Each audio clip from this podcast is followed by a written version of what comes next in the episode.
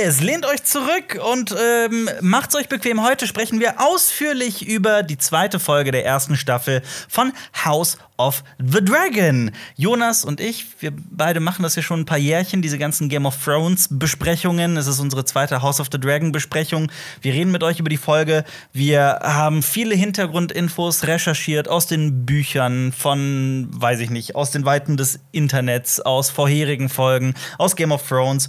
Und wir versuchen auch noch so ein bisschen Filmwissen hineinzustreuen. Und am Ende, wenn wir durch sind mit der Folge, verraten wir euch, wie wir sie fanden, diese zweite Folge.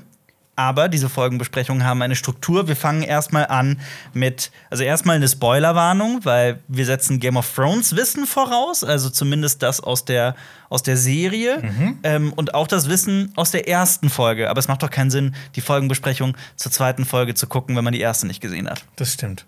Na gut. Ähm, schaut euch auch das Vorgeschichte-Video zu House of the Dragon an, aber Vorsicht, im letzten Viertel sind einige Spoiler vertreten, weil wir nicht wussten, wie ähm, das anfängt wann, alles. wann die Serie anfängt, genau. Ähm, und die nächste Folgenbesprechung kommt nächste Woche dann zur dritten Folge. Also abonniert Cinema Strikes Back, dann verpasst ihr das nicht, aber dann verpasst ihr auch noch etwas anderes nicht, was derzeit startet. Ja, ich habe mir gestern die ersten zwei Folgen von Rings of Power angeschaut, Alper. Geht ja gar nicht, das ist ja noch gar nicht draußen. Ich habe das äh, dürfen. Ja. Ja. Jeff Bezos ist zu mir gekommen und gesagt: Jonas, Hier, bitte. guck, guck's dir mal an und sag, was du dazu denkst. hat dir so eine alte Diskette gegeben, in Ja. 7000 und da war die Folge in Ja. 4K drauf. Habe ich mich ein bisschen gewundert, so während der ganzen, äh, dieser, die, dieser ganzen Folge, ich habe die ersten zwei Folgen gesehen, stand die ganze Zeit Jonas Ressler auf dem Bildschirm. Das haben die nur für dich ja, gemacht. Ja, jetzt ist das auch wahrscheinlich in dem finalen Ding drin. Weil die es Aber- nicht verstehen, das macht man so als Wasserzeichen, damit man weiß, wer es liegt, wenn man es liegt. Genau. Ja. Äh, ich liege natürlich nichts und ich sage jetzt auch noch nicht, wie ich es fand. Das werdet ihr nächste Woche am Montag erfahren. Höchstwahrscheinlich Montag wird unsere ersten Folgenbesprechung zur ersten Folge kommen zumindest. Ich weiß nicht, ob wir das die erste und die zweite zusammennehmen. Mhm. Das muss ich noch entscheiden, aber Montag geht's los. Da machen Ja. das Xenia und ich zusammen. Und ähm, die Sache ist, wir werden dann wirklich wochenlang, Woche für Woche zwei Folgenbesprechungen machen. Einmal zu House of the Dragon und einmal zu Rings of Power. Leute werden sich beschweren, dass es zu viel Herr der Ringe, zu viel Game of Thrones, zu viel Fantasy ist.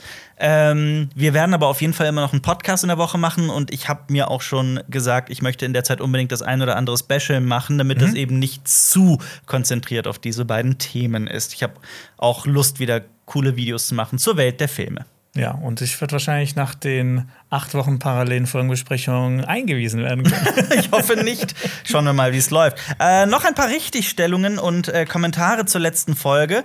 Ein paar Sachen, die mir noch auf der, auf der Seele brennen. Zum einen, ja, wir werden es sein lassen mit den Anspielungen aller, auch das und das wird noch eine wichtige Rolle Da spielen. kamen sehr viele Kommentare, es tut uns leid, Ja. aber ne, wir wollen euch mal mitnehmen und sagen, oh, das wird so toll, das wird so toll. Vielleicht haben wir da so ein bisschen übers Ziel hinausgeschossen, das lassen wir jetzt komplett weg. Das wir werden werden wir. nichts mehr spoilern, was äh, mit der und der pa Figur passieren wird. Und wir werden auch nicht andeuten, oh, passt auf die Figur auf, da wird noch was passieren. Genau, also das werden wir respektieren. Der Kommentar kam auch wirklich oft.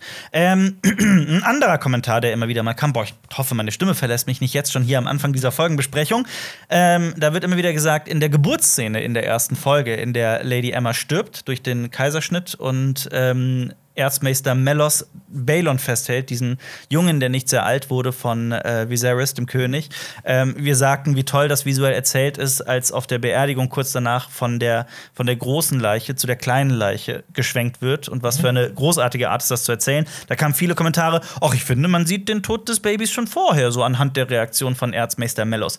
Das stimmt, das ist uns klar. Der wurde aber nicht erzählt. Es wurde angedeutet, aller, da stimmt etwas nicht. Mhm. Und das macht unser Argument nicht schwächer, sondern eher das genaue Gegenteil. In diesen Szenen wird ja kein einziges Wort gesprochen. Ja. Und da wird nur gezeigt und gezeigt. Und ich finde die Art und Weise, wie inszeniert wurde, wie erzählt wurde, dass es passiert, wirklich wahnsinnig stark und sehr berührend. Ja. Und ähm, ja. Dann noch Äh, eine Sache, genau, ja. Susi- Susui- oh, Susudio hat geschrieben, weiß man, ob Tanz der Drachen vollständig in Staffel 1 behandelt wird.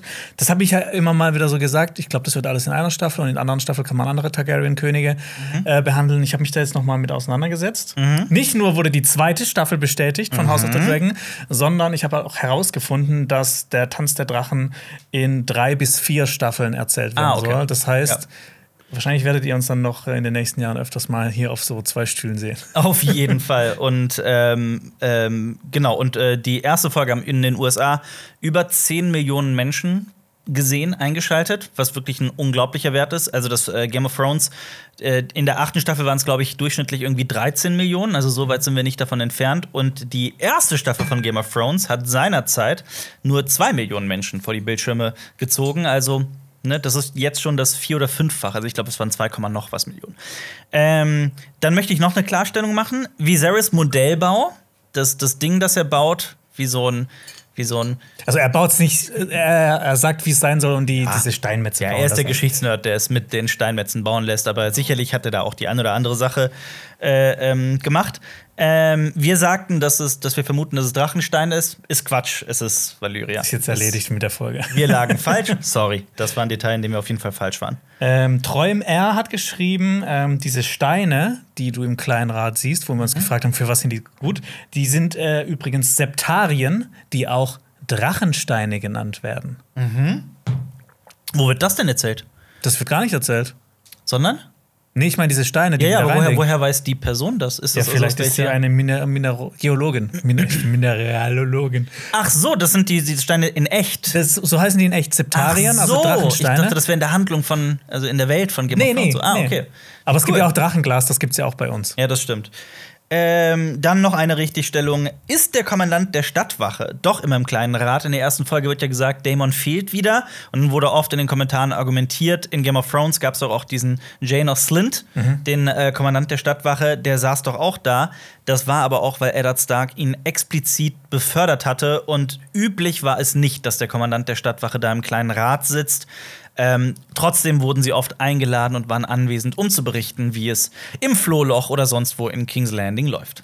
Okay, und dann habe ich noch einen letzten Kommentar. Slyrix hat geschrieben, die valyrischen Ruhen auf dem Catspaw Dagger, also diesem Mhm. valyrischen Dolch, den Viserys trägt und der später in Game of Thrones auch wichtig wird, äh, beschreiben die Prophezeiung von Aegon dem Eroberer. Das hat der Verantwortliche für die Runen in House of the Dragon bestätigt. Sehr cool. Ich habe aber noch ein paar Klarstellungen, noch zwei, drei. Krass. Die müssen also, also Richtigstellungen aus der letzten Folge. Statement-Video. Ansage Nummer eins. Was auch in den Kommentaren mal hin und wieder fiel, war, Sir Christon Kraut ist doch kein Dornischer. Äh, jein. Also erstmal meine Stimme verlässt mich, das ist nicht gut, ich muss sie ölen. Ähm, Christon Kraut ist in den äh, Dornischen Marschen geboren. Das ist ein Grenzgebiet, so zwischen, also eigentlich so direkt über Dorn, nördlich davon. Ähm, grenzt so oder ist Teil der, der Sturmlande, aber grenzt auch irgendwie an die Weite. Und ich glaube auch, er selbst würde sich nie als Dornischer bezeichnen. Er beschreibt ja auch in dieser Folge, dass er gegen dornische Invasionen Ja. gekämpft hat. Ähm, in King's Landing aber würden ihn, glaube ich, und das passiert ja auch in der Folge, würden ihn viele einfach so, ach ja, das ist ein Dornischer, weil auch allein optisch, das ist ja kein Zufall, dass dieser Schauspieler so, also gerade in Dorn sitzen ja immer die, die Leute, die so ein bisschen Spanier. so an, die Südländer. Sind die Spanier. Ja, die Spanier. Das sieht so alles sehr spanisch aus oder südländisch.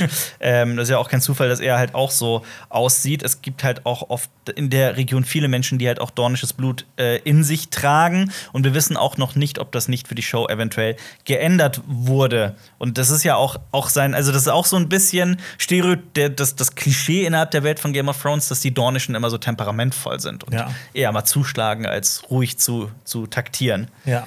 Natürlich mit, mit Ausnahmen. Oberyn Martell. Also, das ist nicht Also, die der Aufnahme, ist das nicht ist die die Ausnahme, Regel. aber ja. ja, aber Morse Martell wäre ja zum Beispiel. Die, nicht Morse Martell, sondern ähm, es fällt mir sein Name nicht ein. Der Fürst von Dorn in den ersten Staffeln, wieso fällt mir sein Name nicht ein? Doran. Äh, Doran Martell, ja, genau. Ähm, genau. Und beim Turnier sind wir gar nicht auf die Kleider von Alicent und Rhaenyra eingegangen und auch nicht auf die Farben der Kleider, aber das wird, glaube ich, ähm, Es wird noch erzählt werden. das wird noch erzählt. Ja, jetzt, jetzt machen wir direkt wieder diese Anspielung, das sollten wir lassen. Wir müssen besser darauf achten, das bin ich jetzt schuld. Das bin ich schuld. Ja, Ähm, das ist jetzt auch nicht wirklich ein Spoiler. das ist auch wirklich kein Spoiler. Ähm, und ich sag immer in ähm, äh, hin und wieder sage ich einfach so salopp daher. Ähm, letzte Folge meine ich mich zu erinnern, das gesagt zu haben. Ja, die die ähm, Targaryens sind ja in Game of Thrones quasi das letzte valyrische Haus. Ähm, streng genommen stimmt das gar nicht. Also ich glaube, da gibt es noch das kleine Haus äh, Celtiga, das auch noch existiert, das aber quasi keine Rolle spielt. Übrigens wird es auch gleich in der Folge noch mal Da werde ich da auch zu, drauf zu sprechen kommen. Ja, ja, auf jeden Fall. Ich weiß auch genau, was du meinst. ich habe übrigens auch noch einen Kommentar rausgesucht, den ich sehr gut fand, von Skipper Penguin. Kann ich dir noch vorlesen? Ist das noch im Rahmen? Ja, das darfst du. Das Okay. ist abgenommen. Äh, Skipper Penguin schreibt, das Zusammenschneiden von der Bordellrede von Damon und dem Bericht von Otto hat auch einen Hauch von geschichtlicher Ungewissheit, da wir nicht zu 100% wissen, ob Damon dieses Wort tatsächlich so genutzt hat. Also Heir for a Day, also der Erbe für einen Tag. Ähm, denn er gibt niemals wirklich zu, es gesagt zu haben und Damon Viserys nicht widersprechen wollte, da er nichts in dem Moment hätte sagen können, was Viserys Wut hätte lindern können. Und ich fand das einen sehr, sehr guten Einwand, daran habe ich auch gar nicht gedacht und äh, kann ich persönlich so nur unterschreiben. Wir wissen nicht, ob Damon wirklich Air for, for a Day gesagt hat. Ja, das finde ich auch super interessant, weil das ist ja auch so bei diesem Werk, auf das, dem das beruht, haben wir auch schon ein paar Mal gesagt. Das Werk wurde von einem Meister geschrieben quasi. George R. Martin hat quasi hat das als Meister geschrieben und der be- bezieht sich auf drei unterschiedliche Quellen, die halt so immer wieder auseinandergehen. Ja. Und so kann man das auch so ein bisschen vage halten. Absolut. Das hat er ja auch bei Westeros, dem Band zum Beispiel, gemacht. Da schreibt er ja auch aus der Sicht eines Meisters und ich persönlich mag das sehr. Ja. Okay, komm. ja. Tut mir leid. Ähm, kommen wir, boah, ich muss echt anfangen, so Sprachaufwärmübungen zu machen, wenn wir morgens so früh drehen. Ah, das ist, echt, ah, ah. das ist auch nicht Ich weiß gut, nicht Kaffee zu trinken. Egal. Ähm, kommen wir zur, Folge. zur zweiten Folge. The Rogue Prince heißt sie auf Englisch und auf Deutsch heißt sie Der abtrünnige Prinz. der Abtrünnige. Weißt du das oder rätst du das? Ich habe gehofft, dass du Ich das habe das einfach übersetzt. Ach so. Regie führt ein gewisser Greg Yaitanis. Yaitanis. Ich weiß nicht, wie man ihn ausspricht, diesen Namen. Das tut mir leid. Er ist, glaube ich, äh, glaube ich, äh, griechischstämmig. Ähm, Producer von Dr. House hat viele Folgen CSI inszeniert Der- und für Sau viele Serien hat er so einzelne Folgen gemacht. Fernsehkoryphäe, Ja. hat einen Emmy gewonnen auch für Dr. House, hat äh, drei Folgen in dieser Staffel inszeniert für House of the Dragon und absoluter, absoluter Fun Fact, ich mag ja Fun Facts und das ist Ja. ein sehr toller Fun Fact, das war einer der ersten Investoren von Twitter. Einer der aller, allerersten. Und der ist auch immer noch äh, äh, groß bei Twitter irgendwie dabei. Ach so, der müsste quasi das auch nicht machen, was er gerade macht, sondern das Wahrscheinlich. wahrscheinlich könnte er auch super reich sein. Klingt ein bisschen so. Ja. Ähm, mit dem Fazit, wie wir es fanden, weiter gehen wir ans Ende der Folge, ne? Ich würde vielleicht so kurz anspoilern, wie wir es so generell fanden. Sollen wir Oder- das nicht fürs Okay, Ende wir's fürs aufbewahren? Ende. So, so, so, so die Meinung und so? okay. Ich Ja, habe ja. aber noch äh, eins, Ja. eine Sache zum Titel. Natürlich. Und zwar, ne, The Rogue Prince, das ist natürlich Daemon Targaryen. Aber so heißt auch eine Kurzgeschichte von George R. R. Martin, Mhm. wo die Geschichte von Daemon erzählt wird, die dann später in das Buch Feuer und Blut übergegangen ist. Ja. Und ich mag sowas, ne, wenn die sich mit den Titeln auch so ein bisschen Gedanken machen. Ja. Und The Rogue Prince, dass das halt schon ins Buch gab, finde ich schön. Auf jeden Fall. Ähm, und wir starten direkt in die Folge, wenn das für dich okay Yes. ist, Jonas. Und wir müssen direkt, ich habe eine Richtigstellung vergessen, wir starten mit dem Intro. Ähm, ja, wir haben, äh, ich habe letzte Folge gesagt, dass meines Wissens nach in den nächsten sechs Folgen zumindest nur das kurze Intro kommt. Ich habe das gelesen. Ich habe mir das nicht aus der Luft gegriffen. Ich habe mir das in, in von ähm, einem, einem Kollegen, sage ich mal vorsichtig, ähm, so gelesen. Aber die Sache ist auch die, es gab die Möglichkeit für viele irgendwie die sechs Folgen Die ersten sechs Folgen, die ja. ersten sechs Folgen vorab zu sehen, aber scheinbar wurden die auch wieder zurückgezogen, weil die teilweise nicht fertiggestellt sind und so weiter. Also so bei sowas, das kann sich immer wieder mal ändern. Und ich erlebe das persönlich zum Beispiel auch im ähm, Kinomarkt immer mal wieder, dass Filme teilweise wirklich kurz vor knapp fertig werden. Mhm. Und da wird noch Alles okay. Boah, ich, äh, irgendwas stimmt beim Körper nicht. Bis zum letzten Moment wird äh, an, den, an, den, an den Filmen und Serien teilweise noch gewerkelt und gewerkelt. Ja, und Man ich kennt es ja von South Park zum Beispiel. Ja, ich meine, und so ein Intro einzusetzen, am, auf, kurz bevor man es dann rausrechnet, ist ja dann auch nicht mehr so der große Aufwand. Aber wahrscheinlich war es da, da damals noch nicht drin. Das kann sein, aber wir wissen es nicht. Aber auf jeden Fall, da ist das Intro. Okay. Wir haben es gesehen. Wie oft hast du es geguckt? Frage ich mal. Ich habe es, ähm, ich glaube, so dreimal insgesamt geguckt. Also ich habe es einmal natürlich, ne, einmal schaue ich das zum Genießen, da habe ich dann nicht so drauf geachtet, einfach so das auf mich wirken lassen. Dann Ja. habe ich es noch mal langsam durchgeguckt. Ja. Und dann habe ich es natürlich so quasi Bild für Bild durchgeguckt. Wenn es Ja. mich interessiert hat, was da zu sehen ist. Ja, ich habe es 28 Mal ungefähr durchgeguckt. ähm, erstmal das erste, was natürlich auffällt, ist die, also auch da, ich, wir verraten gleich, wie wir das Intro fanden, aber lass uns mal direkt in die Materie gehen, weil in diesem Intro so unglaublich viel eigentlich drinsteckt. Ich Ja. habe selten ein Intro gesehen, das so bedeutungsaufgeladen ist wie das. Aber was halt auch bedeutungsaufgeladen ist, was einem jetzt, glaube ich, wenn man sich jetzt nicht so mit Game of Thrones Ja. auskennt, so überhaupt nicht auffällt. Aber natürlich, das Erste, was auffällt, ist, es ist die Game of Die Thrones, Musik. das Theme von Ramin Javadi, das Ja. jeder kennt. Also, ich frag mal so. Ich glaube, da gibt es zwei Lager. Zum einen die, die sagen, boah, geil, ich habe diese Musik einfach so vermisst und ich bin so froh, dass sie es genommen haben. Und dann gibt es das andere Lager, zu dem ich mich auch zähle, das da sagt, nichts, um Himmels Willen, nichts gegen dieses wundervolle Stück Musik. Es ist fantastisch. Das, ich bin immer noch der Meinung, dass es einer der größten, großartigsten Theme-Songs überhaupt ist. Aber ähm, auf der anderen Seite war ich auch so ein bisschen traurig, dass sie da nicht doch irgendwie eine Variation reingebracht haben, weil ich mich sehr darauf gefreut habe auf so ein House of the Dragon-Theme. Ja, ich meine, die nehmen ja auch Versatzstücke aus den Themes von Game of Thrones und äh, haben die zu neuen äh, Musikstücken äh, umgebaut. Ja. Ja, das, ich fand es auch ein bisschen schade. Ja. Also man hätte vielleicht so, so Mühe mehr Mühe da reinstecken können. Oder, oder wahrscheinlich war das auch einfach so ähm, gedacht. Also vielleicht wurde das von Anfang Also, an so geplant. das, das glaube ich schon. Also, ähm, ich glaube, dass da, dass da eine ganz kalkulierte Entscheidung dahinter stand, weil ich meine, George R. R. Martin will ja, der hat ja jetzt einen Fünfjahresvertrag oder sowas bei HBO und soll diese ganzen Serien irgendwie überblicken. Und ich, ich, der Plan ist ja, dass das ein, ein Universum wird, in dem man auch die einzelnen Serien immer wieder aufeinander, also da wird auch das MCU immer wieder zitiert, also es ist auch unglaublich, ne, rückblickend auch, was das MCU ähm, alles verändert hat äh, in, der, in der Film- und Serienwelt. Und dass ich glaube, dieses Stück wird dann vielleicht in allen Serien immer wieder und immer wieder kommen. Also, dass das so quasi der rote Faden wird musikalisch, der sich dann durch alle Serien Ja. zieht. Ähm, hätte mich trotzdem über so ein bisschen Variation gefreut. ja. Wobei natürlich, ne, da kann man auch sagen, ne, das Spiel der Throne, das ist das Theme, das Spiel der Throne und wir haben hier aber Ja. quasi auch wieder das Spiel der Throne. Auf jeden Fall. Gerade in dieser Folge noch ein bisschen mehr als letzte Folge. So Game of Thrones Schranz-Remix auf dieses Intro wäre eigentlich ganz geil gewesen. Aber was sehen wir? Wir sehen ähm, ganz viel, also eigentlich so Blutbahnen. Sau viel Blut. Sau viel Blut, animiertes Blut, das da. Das ist jetzt aber kein echtes Blut, ne? Das ist doch animiert. Ich frage nur, weil es gab dieses, es gab zu der Serie dieses, diesen Teaser. Nee, du meinst äh, Rings of Power. Sorry, das war Rings of Power, genau, diesen, diesen Teaser, in dem sich der Schriftzug und so aufbaut mit Feuer und Wasser und sowas. Und da wurde mir dann gesagt, dass das echt ist und ich konnte es nicht fassen. Ja, die haben einfach in so ein Holzbrett so Mhm. flüssiges Metall reinlaufen lassen. Ach, so war das, ja. Ja. Und das sah, ich finde, das sah sau animiert aus. sah mega animiert aus. Also ich habe das Aber auch nicht geglaubt, als ich es zum ersten Mal gehört habe. Also, ne? Ähm, deswegen bin ich jetzt vorsichtig. Aber warum, warum Blut, Jonas?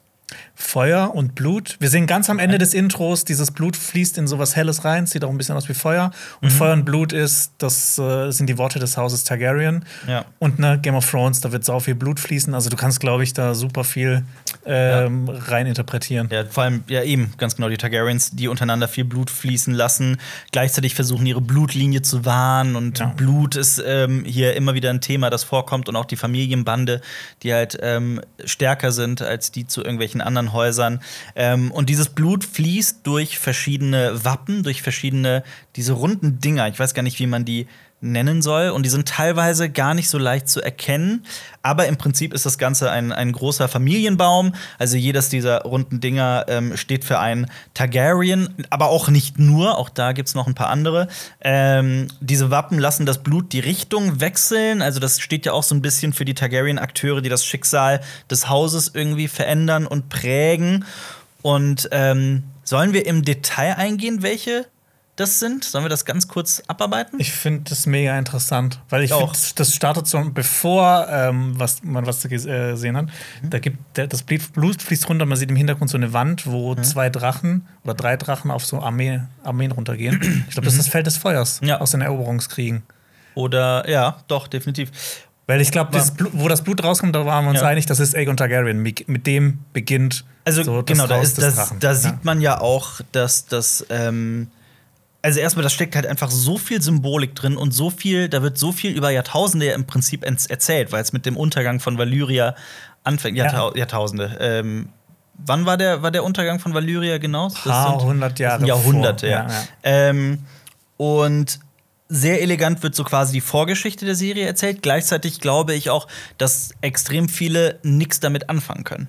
Ja, das ist, ne, man musste sich Bild für Bild durcharbeiten. Ja. Ach, da ist das ein Pfeil und der geht durch einen Drachenkopf und sowas. Ja. Das habe ich halt auch erst beim dritten Mal so richtig erkennen können. Gleichzeitig ist es ja genau der Unterschied zu dem Game of Thrones Intro, weil das Game of Thrones Intro, das ist ja die, die Karte von Westeros und wenn man genau hinguckt, dann sieht man halt, was die Schauplätze sind und deswegen ist ich liebe dieses Intro Ja. und dieses hier ist ja vom Stil sehr ähnlich, zumindest optisch. Ja. Gleichzeitig gibt es einen großen Unterschied im Game of Thrones Intro ist Text da. Ja, man Also- versteht es auch als Nicht-Game of Thrones-Kenner. Absolut. Also wenn irgendwie der, die Map dann gerade auf King's Landing ist, dann steht da King's Landing und das passiert hier halt Ja, nicht. Also du weißt halt direkt, wo die Folge spielen wird. Und ich meine, dieses Intro wird sich, glaube ich, auch von, von House of the Dragon wird sich jetzt nicht großartig ändern, Ja. weil das ist ja gesetzt. Dieser Ja. Stammbaum, diese, diese Leute sind ja, die werden sich ja nicht ändern. Ja, Denke absolut. ich jetzt mal. Vielleicht kommt es ja noch, ich weiß es nicht. Ja.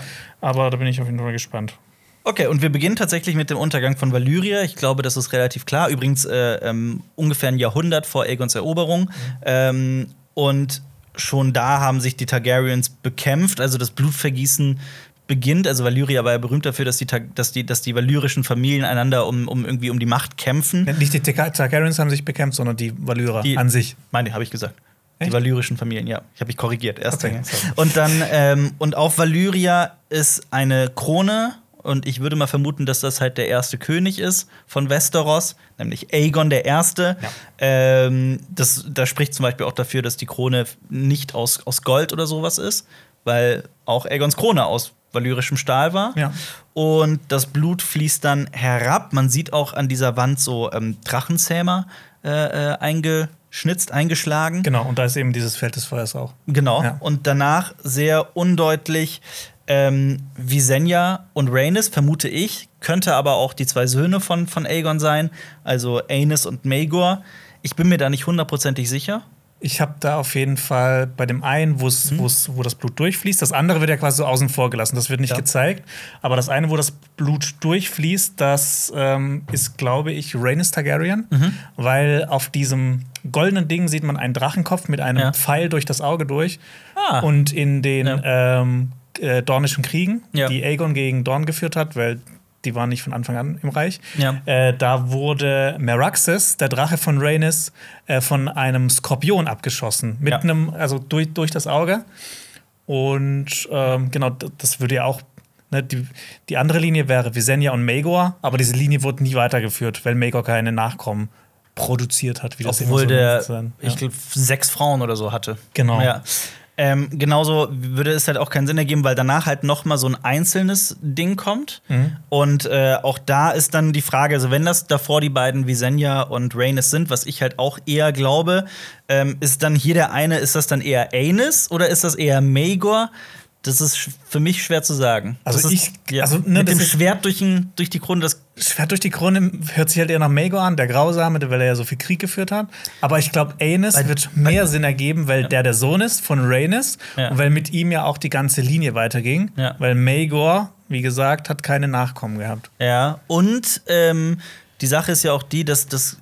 Ah, also du glaubst eher, dass es ähnlich ist. Es könnte auch Schwert durch den Kopf, man weiß ja nicht, wie Maegor ermordet wurde. Oder also ob er überhaupt ermordet wurde, man vermutet es aber. Ja. Das wäre halt auch. ne- Also ich finde, es gibt Es Argumente für beides. Ja. Oh, die, die, die Flagge ist ein bisschen runtergefallen. ähm, und dann sieht man aber ziemlich sicher Jaehaerys und seine Frau Alisan.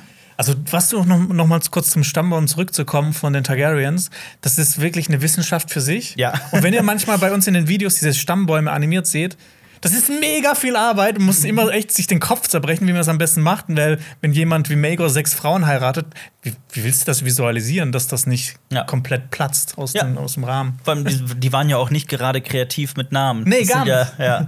Und wenn man irgendwie nach Jaehaerys sucht oder Aenys oder was weiß ich, dann muss man ja immer auch darauf achten, welcher gemeint ist. Ähm, und genau, dann sieht man Jaehaerys und Alisan. Das ist da dieser Moment im Intro, wo das Blut so in ganz viele verschiedene Richtungen läuft, aber teilweise auch einfach abbricht und so. Und ich gehe mal halt ganz stark davon aus, dass das so ein bisschen symbolisch für die vielen toten Kinder, also für die vielen Fehlgeburten, 13. genau, von, von Jaehaerys steht. Dann kommen, äh, geht's weiter zu Balon und Alyssa, also die Eltern von Viserys und Daemon. Viserys hat ja seinen Sohn in der ersten Folge, der nach kurzer Zeit verstirbt, hat er nach seinem Vater benannt, der Balon war. Also sowohl Du der hast Sohn- gerade Aemon gesagt. Nee, Balon, Balon und Alyssa. Also ich meinte auf jeden Fall Balon. So, okay, ich glaube, das genau. Balon. Balon und Alyssa. Oh, das ist so Das ist, es ist auch wirklich kompliziert, das wissen wir. Aber bleibt dran, es wird nämlich noch, es geht super spannend weiter. Ähm, das Blut von Balon und Alyssa geht auch in zwei sehr unterschiedliche Richtungen. Das könnte halt auch für diese Spaltung zwischen Daemon und Viserys stehen und diesen ständigen Zwist. Ähm, und dann gehen wir aber so. Also ich finde das auch sehr spannend, wie das Blut halt irgendwie immer mehr wird und dann teilweise auch durch diese Gassen fließt. Und gerade wo wir gerade bei Daemon sind, der halt das, das, also die Gassen von, von, vom Flohloch und King's Landing so mit Blut ähm, äh, versenkt. Die Nacht der harten Knüppel. Genau, die Nacht der harten Knüppel. Oh, das habe ich ganz vergessen. ähm, das passt ja irgendwie sehr gut. Und dann sehen wir aber auf jeden Fall äh, Viserys und Lady Emma. Das erkennt man nämlich daran und da jetzt ein, ein ähm, das sind halt so die Momente, wo Streaming seine Probleme hat durch die ganze Kompression vom Videomaterial und so weiter. Man sieht das, das ist sehr, sehr, sehr vage. Ja. Man sieht auf dem rechten Ding, wir nennen es immer Ding, wie nennt man das? Wappen. Auf dem rechten Wappen. Dingsy. Auf dem rechten Dingsy sieht man ähm, das, das äh, Wappen der Aarons. Ja. Den Vogel. Genau, Ja. dieser Falke. Also da ist, das ist, das sind ziemlich sicher äh, Viserys Targaryen und Emma Aaron. Ähm, und ich glaube danach, das ist meine Vermutung, ich bin mir aber auch ziemlich sicher, danach geht das Blut halt weiter in ein Wappen, das ähm, das klingelt bei uns, das so einen Turm hat und dahinter so einen siebenzackigen Stern. Also ich gehe sehr stark davon aus, dass das äh, das Wappen der Hightowers ist. Ähm, und dann ist da oben links auch noch ein Wappen und das sieht auch so ein bisschen. Das ist halt wirklich ein kle- ist klein im Hintergrund. Das ja. Und dann geht das Blut auch noch oben links auf so ein anderes Wappen. Das ist wirklich nur so ganz, ganz klein zu erkennen. Ich weiß immer noch nicht hundertprozentig, was es sein soll. Meine einzige Vermutung ist, es sieht so ein bisschen aus wie das Abzeichen der Hand. Vielleicht ist es Otto. ja, vielleicht. Ich weiß es nicht. Also da gerne auch mal in die Kommentare schreiben, was ihr vermutet, was das sein könnte. Vielleicht sind wir auch komplett auf dem Holzweg.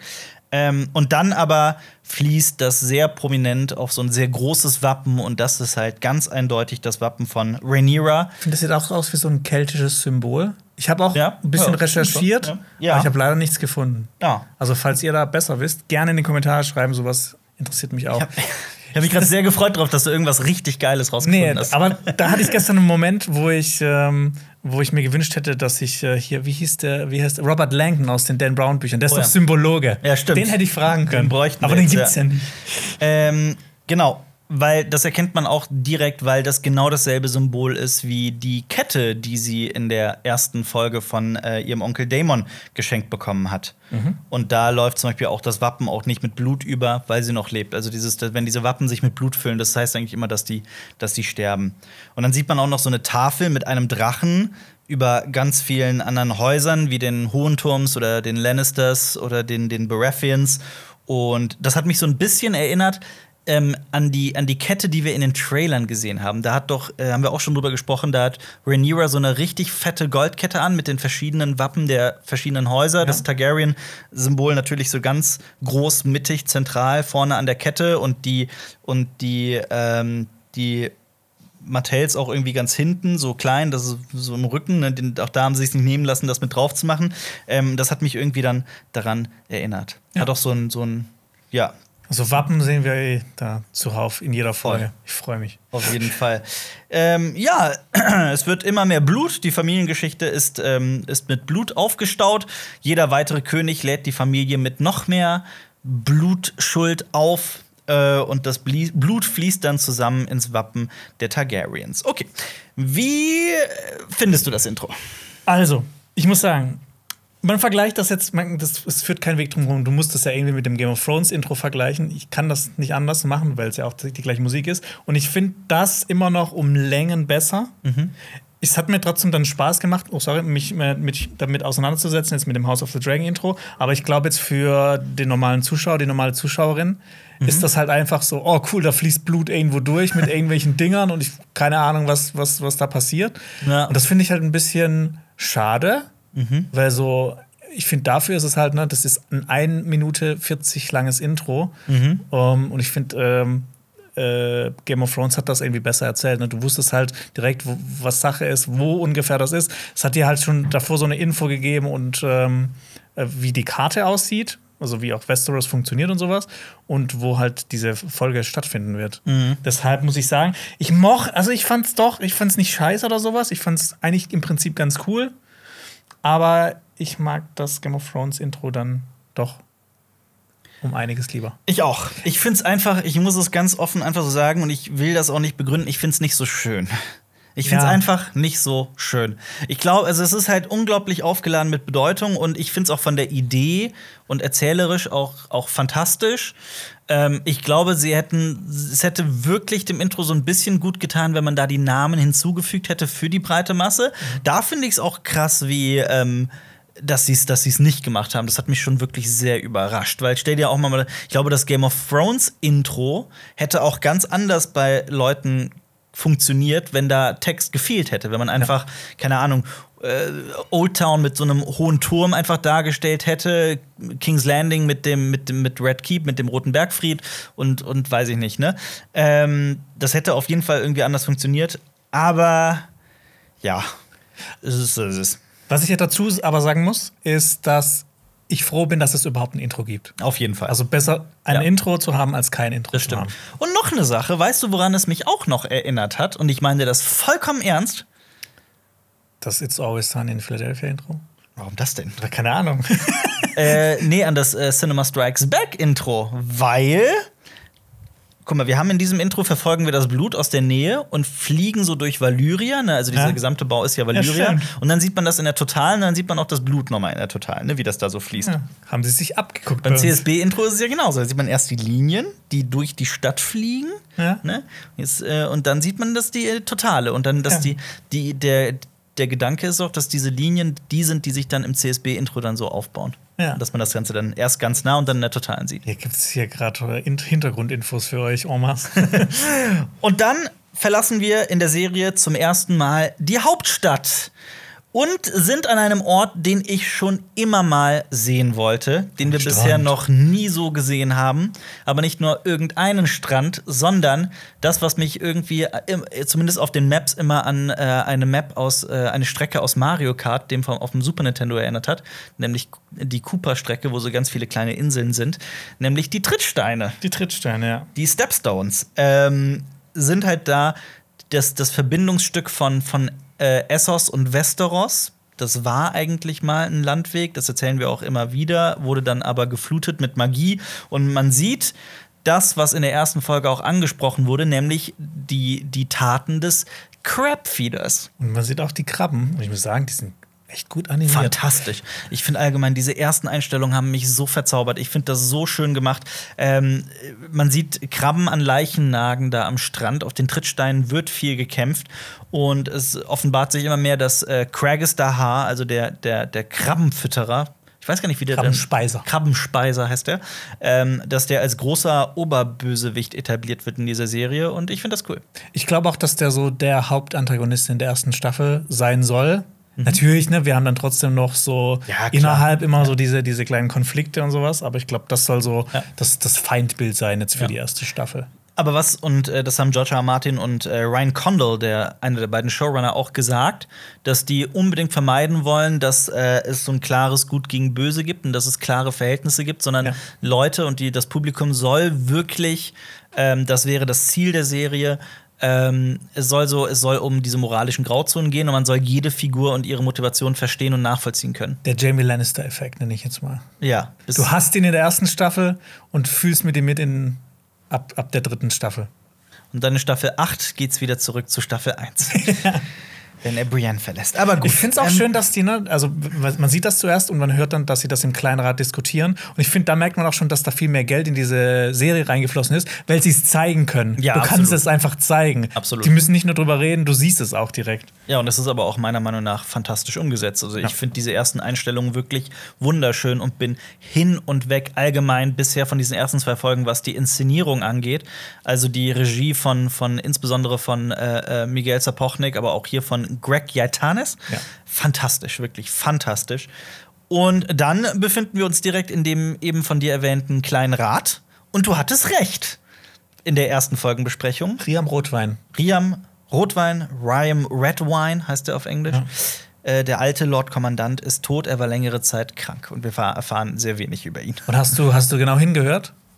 Was denn? Das kommt auch noch ein paar Mal vor in der Folge. Glocken im Hintergrund. Glocken im Ja, Hintergrund. die, die stehen ja in, Nein, ist äh, mir gar nicht im aufgefallen. Königsmund für, für Trauer, Ja. für Feiern oder für Gefahr. Mhm. Und die fünfte Folge der achten Staffel hieß ja auch die Glocken, Mhm. wo dann Daenerys durchgedreht ist, weil sie Glocken gehört hat. Absolut, ja. Ja, und wahrscheinlich läuten die Glocken für den Lord-Kommandanten Riam Ja. Mhm. Rotwein. Und das finde ich auch ein nettes Detail. Auch so auf der Soundebene, dass er damit arbeiten kann. Absolut. Ähm, dann wird auch gesagt, dass die schweigenden Schwestern sich seines Leichnams angenommen haben. Und ich habe mich irgendwie sehr gefreut über diesen kleinen Throwback zu Game of Thrones, weil ich auch an die schweigenden Schwestern schon lange nicht mehr gedacht habe. Obwohl man die auch in der ersten Folge relativ früh sieht, mit Ja. der, bei der Beerdigung von John Arryn. Oh, ist mir gar nicht. Hab Ich habe ich hab nämlich noch mal Ach so, in der ersten Folge von Game of Thrones. Genau, in der ja, ersten ich, Folge ich Game war bei, bei, bei House of the Dragon. Ja. Weil ich habe noch mal zurückgeguckt, weil ich noch mal bestätigen wollte mir, dass das auch bei, dass, dass diese Glocken geläutet werden bei Trauer. Mhm. Und auch bei Game of Thrones in der ersten Staffel, John Arryn wird begraben. Du siehst die schweigenden Schwestern, die um seinen Leichnam rumlaufen. ja. Auch Glocken im Genau. Hintergrund zu hören.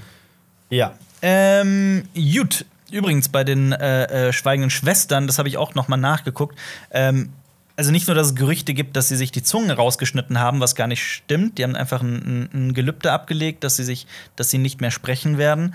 Ähm, man guckt ihnen nicht in die Augen, weil das, äh, weil man dem Tod nicht in die Augen blicken möchte. Das bringt wohl Oh. Unglück, fand ich sehr cool. Schön. Ähm, genau, Sir, in, in, was ich auch noch sagen möchte, im zweiten Band übergibt äh, Tyrion äh, Eddard Starks Überreste an die schweigenden Schwestern, die dann die Überreste, den Leichnam an Catelyn Stark, also Catelyn Stark bringen. Ja. Auch noch so, ein- so ein nettes Detail. Ähm, Sir Harold Westerling ist der neue Lord Kommandant und er spricht davon, dass ein neuer Ritter für die Königsgarde gefunden werden muss. Ja, Weil dass das es sind sieben. gibt dafür anscheinend. Ja. Die würde ich mal gerne sehen. Auf jeden Fall. Ähm, Das ist wie so eine MPU, so ein psychologischer Test. Ist MPU nicht der Idiotentest? Ja. Ja, okay. Ja. Ich habe zum Glück noch nie einen machen müssen. Dann kommt ein äh, gewisser Mann herein namens äh, Corlys und erzählt von den äh, Konflikten bei den äh, Trittsteinen. Corlys will natürlich Rache für seine verlorenen Männer und Schiffe und wir erfahren ja auch später, dass die Hälfte aller Schiffe des Reiches quasi Corlys gehören. Der König aber möchte einen Krieg mit den freien Städten vermeiden. Das ist ja eh so eine Sache, die sich hier durch diese Folge zieht, dass ähm, Viserys, ich meine, das Internet ist voll mit Kommentaren aller Oh, das ist so ein miserabler König, der trifft jede falsche Entscheidung, die man nur treffen kann. Ich glaube, was Viserys auszeichnet, und das ist eine sehr schlechte Eigenschaft für einen König, aber darüber können wir gleich noch gerne im Detail sprechen, dass er, das beweist er auch hier, er greift nie durch. Er, er, ist, er ist kein Macher.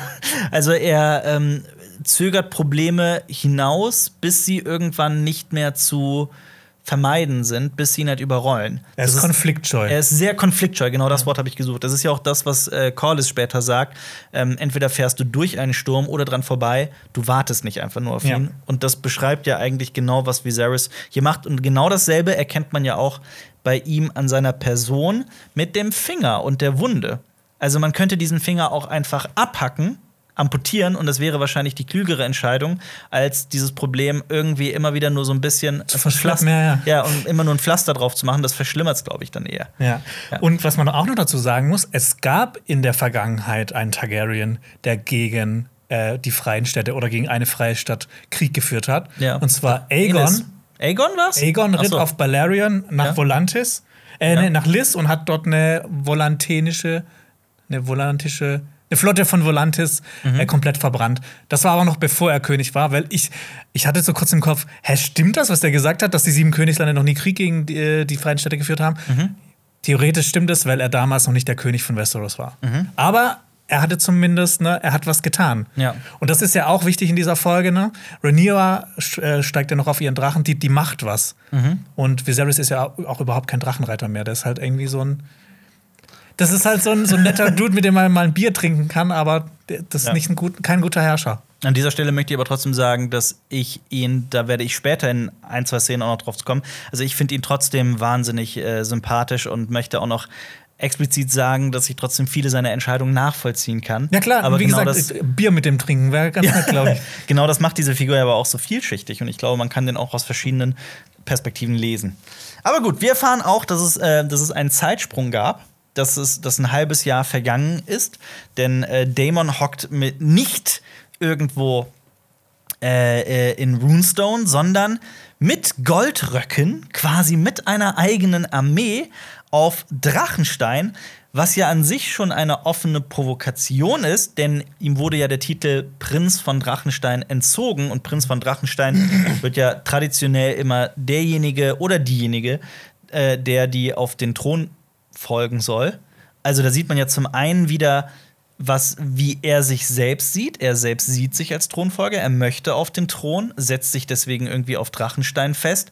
Gleichzeitig ist es halt so eine, so eine offene Provokation. Ich meine, er, er hat ja quasi auch den Befehl seines Bruters, seines Bruters, hat er ähm, missachtet. Ja, ich meine, das war ja genau. das Ende der ersten, äh, der ersten Folge. Ja. Hat er einfach ignoriert, beziehungsweise ja. Andere Also- Leute würden dafür getötet werden. Also wenn Dämon eine Sache kann, dann ist das provozieren. Ja. Also der ist ja das, das ist ja auch so die Sache, der ist ja das genaue Gegenteil von seinem Bruder. Er ist nicht konfliktscheu, er kreiert Konflikte und sucht Konflikte und ähm, ich glaube, er kann gar nicht anders. er ist der Ärgerkönig. Er ist der, der Ärgerkönig. Der Ärgerkönig. Ja. Äh, und Rhaenyra quatscht rein, genau wie in der ersten Folge, und erinnert Viserys an die Drachen. Man könnte doch einfach einen, einen Drachenreiter hinschicken. Ähm, seit Balerions Tod, dem Tod vom schwarzen Schrecken, äh, vergisst ähm, oder, oder setzt er sie ja ungern ein. Also er hat keinen engen Draht zu Drachen.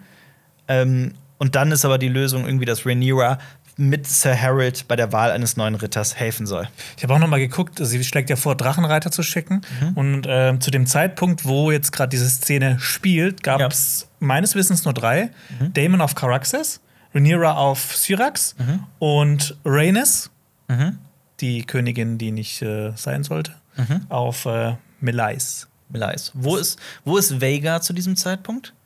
Das sagen die ja, dass der irgendwo da bei der äh, Meerenge ist. Ja. Und es sind das, sind das alle namentlich bekannten Drachen, von denen wir aktuell wissen? Äh, Mel Melais ist, äh, den kennen wir noch nicht. Mhm. Aber ich habe halt geguckt, welche Drachen es zu der Zeit gab. Ich gehe gerade in meinem Kopf durch, aber ja, okay. Ähm, und es gibt natürlich sieben Kandidaten. Rhaenyra spielt Königsgarden Bachelorette, habe ich es mal genannt. Sie steht da oben und unten stehen die, die Anwerber. Man sieht auch in einer wunderschönen Totalen, das macht ich, ich liebe das. Ähm, wenn man die sieben Flaggen nebeneinander sieht, ähm, kann man auch kleinere Häuser erkennen. Ich sag mal, was ich ausgemacht habe. Man sieht den Eber, das müsste Haus Craig Hall sein. Man sieht den Bogenschützen, kennen wir das Haus? Das ist Haus Tali. Also auch hier ist das Haus Tali vertreten in dieser Serie. Dann sieht man so eine Raben, oder drei, mehrere Raben, sind es drei? Ich glaube, drei Raben mit Herzen.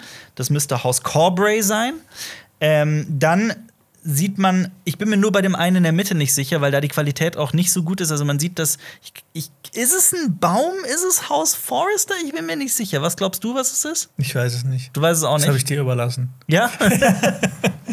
ich bin mir bei dem Baum nicht sicher, aber die anderen drei, das, ähm, das, das wissen wir, weil diese Personen ja auch vorgestellt werden ähm, und weil man es relativ klar erkennt, dann Haus Mallister, Haus Karen und Haus Cole.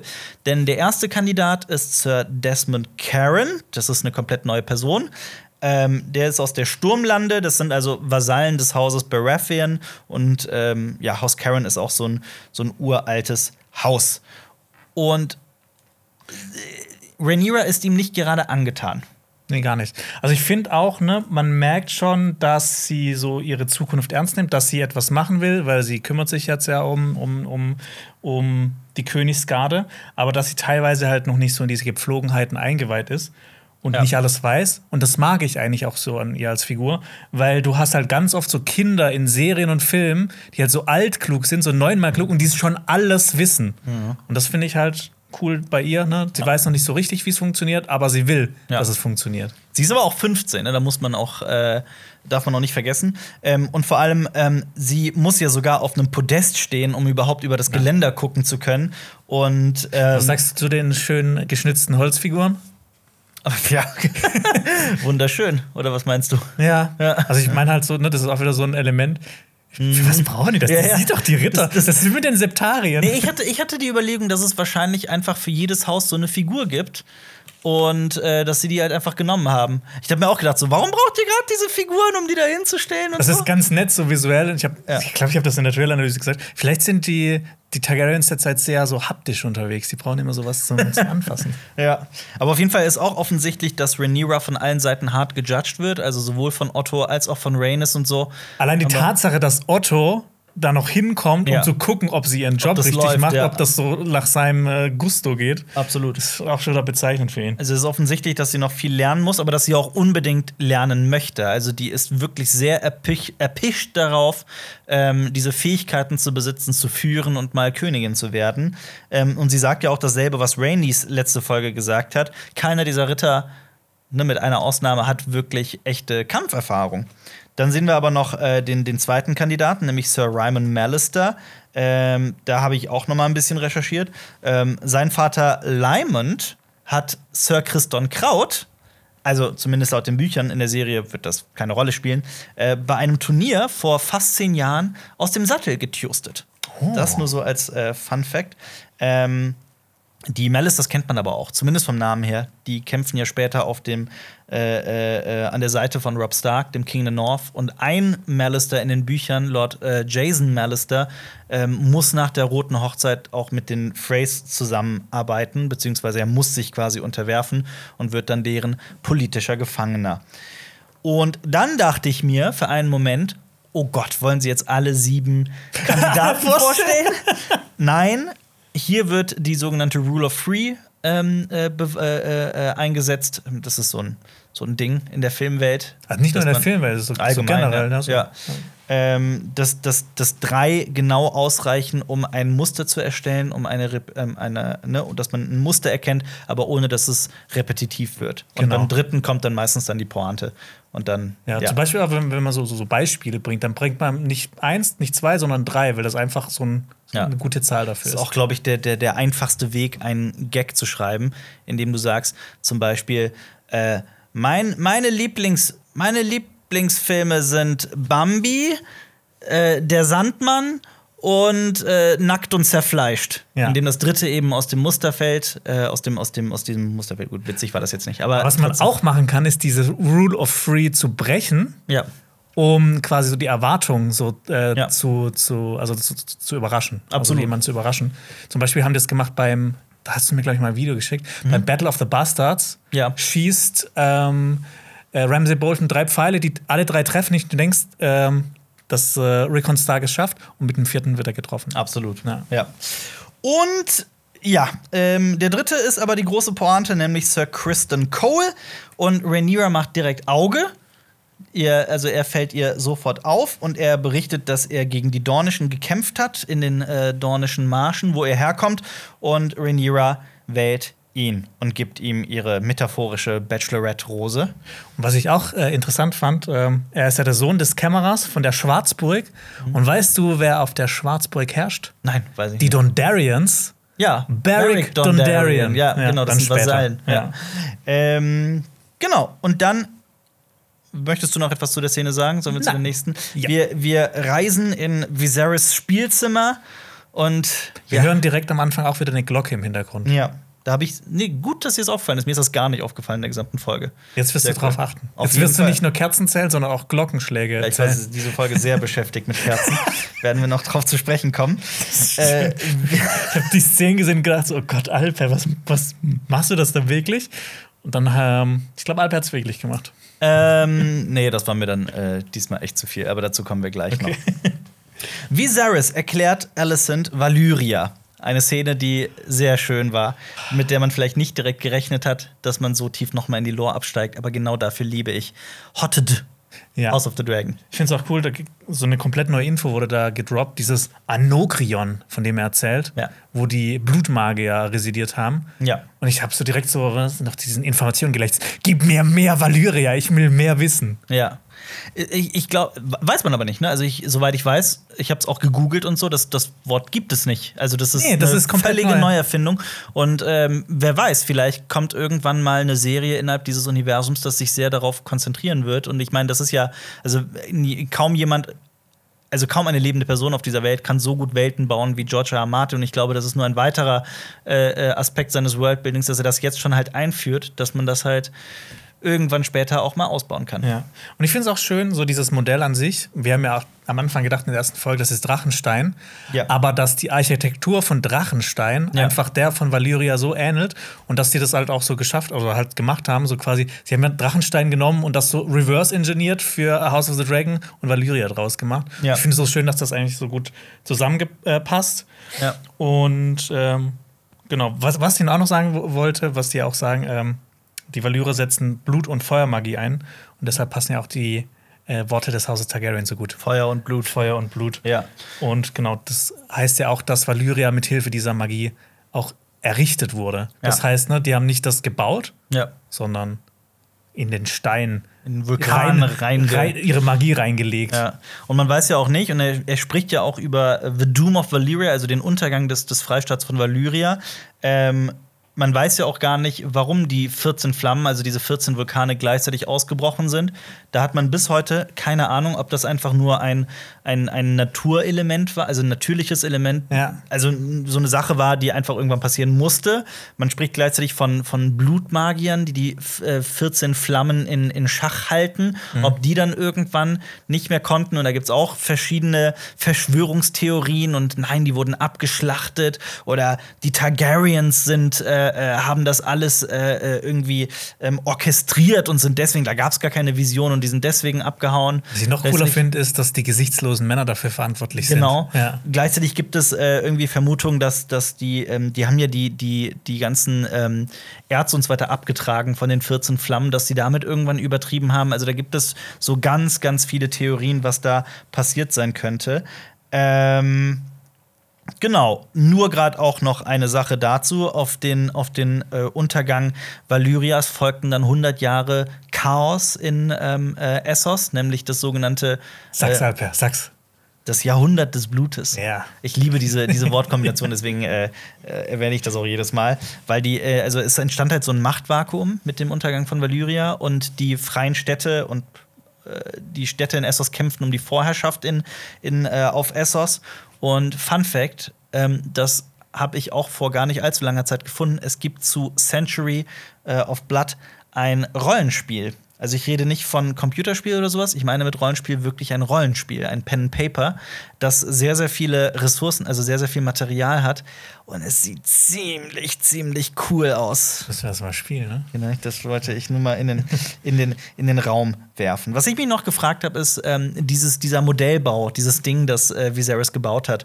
Wo steht das Ding später in Game of Thrones? Also meine Vermutung war, und das ist kein Spoiler, weil ich es nicht weiß, vielleicht sehen wir noch in House of the Dragon in so einer symbolischen Szene, wie das Ding zerstört wird. Weil irgendwo muss es ja stehen. Ich glaube einfach, das ist dann weg. Ich meine, du hast ja quasi Also noch steht einfach im 150 Jahre dazwischen, da wird irgendwas passieren. Ja, aber vielleicht sehen wir ja, wie das, wie das passiert. Vielleicht wird, der, wird da dieser Modellbau ja noch irgendwann zerstört oder so. Okay. Wer weiß. So- Sollen wir eine Wette abschließen? Sollen wir? Ja. Ich glaube überhaupt nicht dran. Ich glaube dran. Also ich weiß aber nur nicht, ob es halt jetzt schon in dieser ersten Staffel passiert. Ich könnte mir vorstellen, dass das irgendwann Das heißt, wir, wir wetten jetzt zum Mittagessen, dass, dann eventuell erst in zwei vier Jahren Jahre oder so. Ja, okay. Machen wir das? Okay, wir werden es eh wieder vergessen. drauf. Aber Leute, ne, schreibt es uns immer in die Kommentare. Wir haben eine Wette. Wird, vergessen. wird man sehen, wie dieser Modellbau von Valyria zerstört wird. Äh, genau, und Viserys fällt der Drache runter. Da könnte man jetzt auch, wie im Deutschunterricht, jetzt stundenlang interpretieren, was bedeutet das alles? Da steckt eine Menge Symbolik drin. Der Flügel kracht ab, ne? Sein Finger ist ja auch kaputt, ne? Ja. Aber auch hier, das sind so diese kleinen Einstellungen, finde ich, in denen man auch wirklich das ganze Talent in der, im Team merkt. Es gibt so wunderschöne Einstellungen von den beiden. Ja. Und allein durch die Kameraarbeit merkt man schon, wie es zwischen den beiden knistert. Und ich mag auch, ja.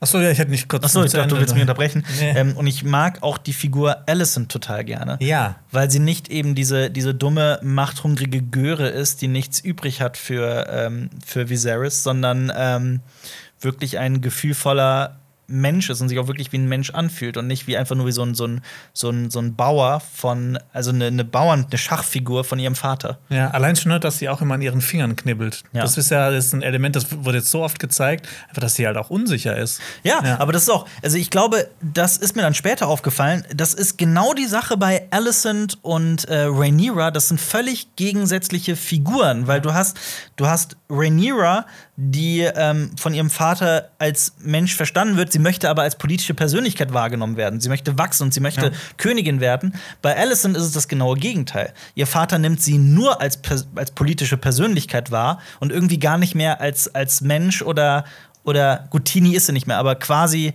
also ne, als Mensch nimmt er sie gar nicht mehr Ja, wahr. für ihn ist sie eine Schachfigur. Ganz genau, ja. Aber sie selbst ist halt so viel mehr. Und ich finde das irgendwie sehr, sehr schön auserzählt. Und das zeigt auch so den genauen, also das sind sehr unterschiedliche Figuren, Alicent und äh, Rhaenyra. Ich finde auch, dass man in der Szene schon merkt, dass so die Beziehung zwischen Alicent und Viserys weitergekommen ist und dass so das, das Eis ist gebrochen, Ja. aber dass sie schon sich so gegenseitig mit ihren Blicken schon so ein bisschen Aufessen. ausziehen, ja. Ja, das stimmt. Und Alicent, aber bei, für Alicent ist es ja auch nichts Neues, einen König zu, ähm, zu unterhalten, Ja. weil sie ja den alten Jaehaerys auch äh, gepflegt hat, ähm, gerade als der nur noch so eine, so eine, also quasi gar nicht mehr klarkam, als er schon langsam seinen Verstand verloren hat. Der wurde ja recht alt und hat auch sehr lange geherrscht, über 60 Jahre und musste die Tode seiner gesamten Familie und so weiter mit ansehen. Und äh, ich habe mich da auch gefragt, so wie viel davon sie gerade auch irgendwie denken muss, wenn sie in so einer, wenn sie in einem Raum mit, mit, Ja. dem, mit dem König, mit dem Nachfolger steht. Ich finde, was aber auch bei ihr auffällt, gerade in der Szene, sie trägt jetzt äh, auch ein Kleid, das noch mehr Haut zeigt. Ja. Und ähm, wenn du es auch vergleichst so mit den ersten Szenen, wo man sie in House of the Dragon sieht, da, da wirkt sie noch viel kindlicher. Ich finde, hier wirkt sie jetzt schon viel erwachsener. Ja. Und man muss auch noch eine Sache sagen, was so ein bisschen, das wird auch in dieser Folge eine große Rolle spielen. Es gibt ja einen relativ hohen Altersunterschied zwischen den beiden auch. Was schätzt du, wie alt ist äh, Viserys zu diesem Zeitpunkt? Also, Also, ich habe so ich hab mich, ich hab mich noch mal darüber informiert. Also in den Büchern haben die nur einen Altersunterschied von elf Jahren. Weil, genau darauf wollte ich hinaus, weil Viserys halt. Aber hier wirkt es halt eher wie so 20 Jahre oder sowas. Das ist meine Frage, Ja. weil ich glaube, also für find, mich, für mich wirkt Viserys wie so ein 50-Jähriger. so Ende 40, Anfang 50, weil er hat ja auch schon, ne, an den Haaren kannst du es nie ausmachen, weil die Ja, halt alle klar. so, Ja. so äh, dieses weiße Blond haben. Aber er hat halt auch schon einen grauen Bart. Ja. Und Also- sie wirkt halt eher wie so 15. Ja, obwohl sie ja 20 oder Ja. sowas ist. Ne? Ja. Und äh, die Sache ist halt die, ist so, ich finde zwischen, ne, so aus meinem persönlichen Empfinden, so zwischen 20 und 35 oder sowas, das ist schon ein bisschen äh, komisch, aber Ja. das ist jetzt nicht so völlig verwerflich oder sowas.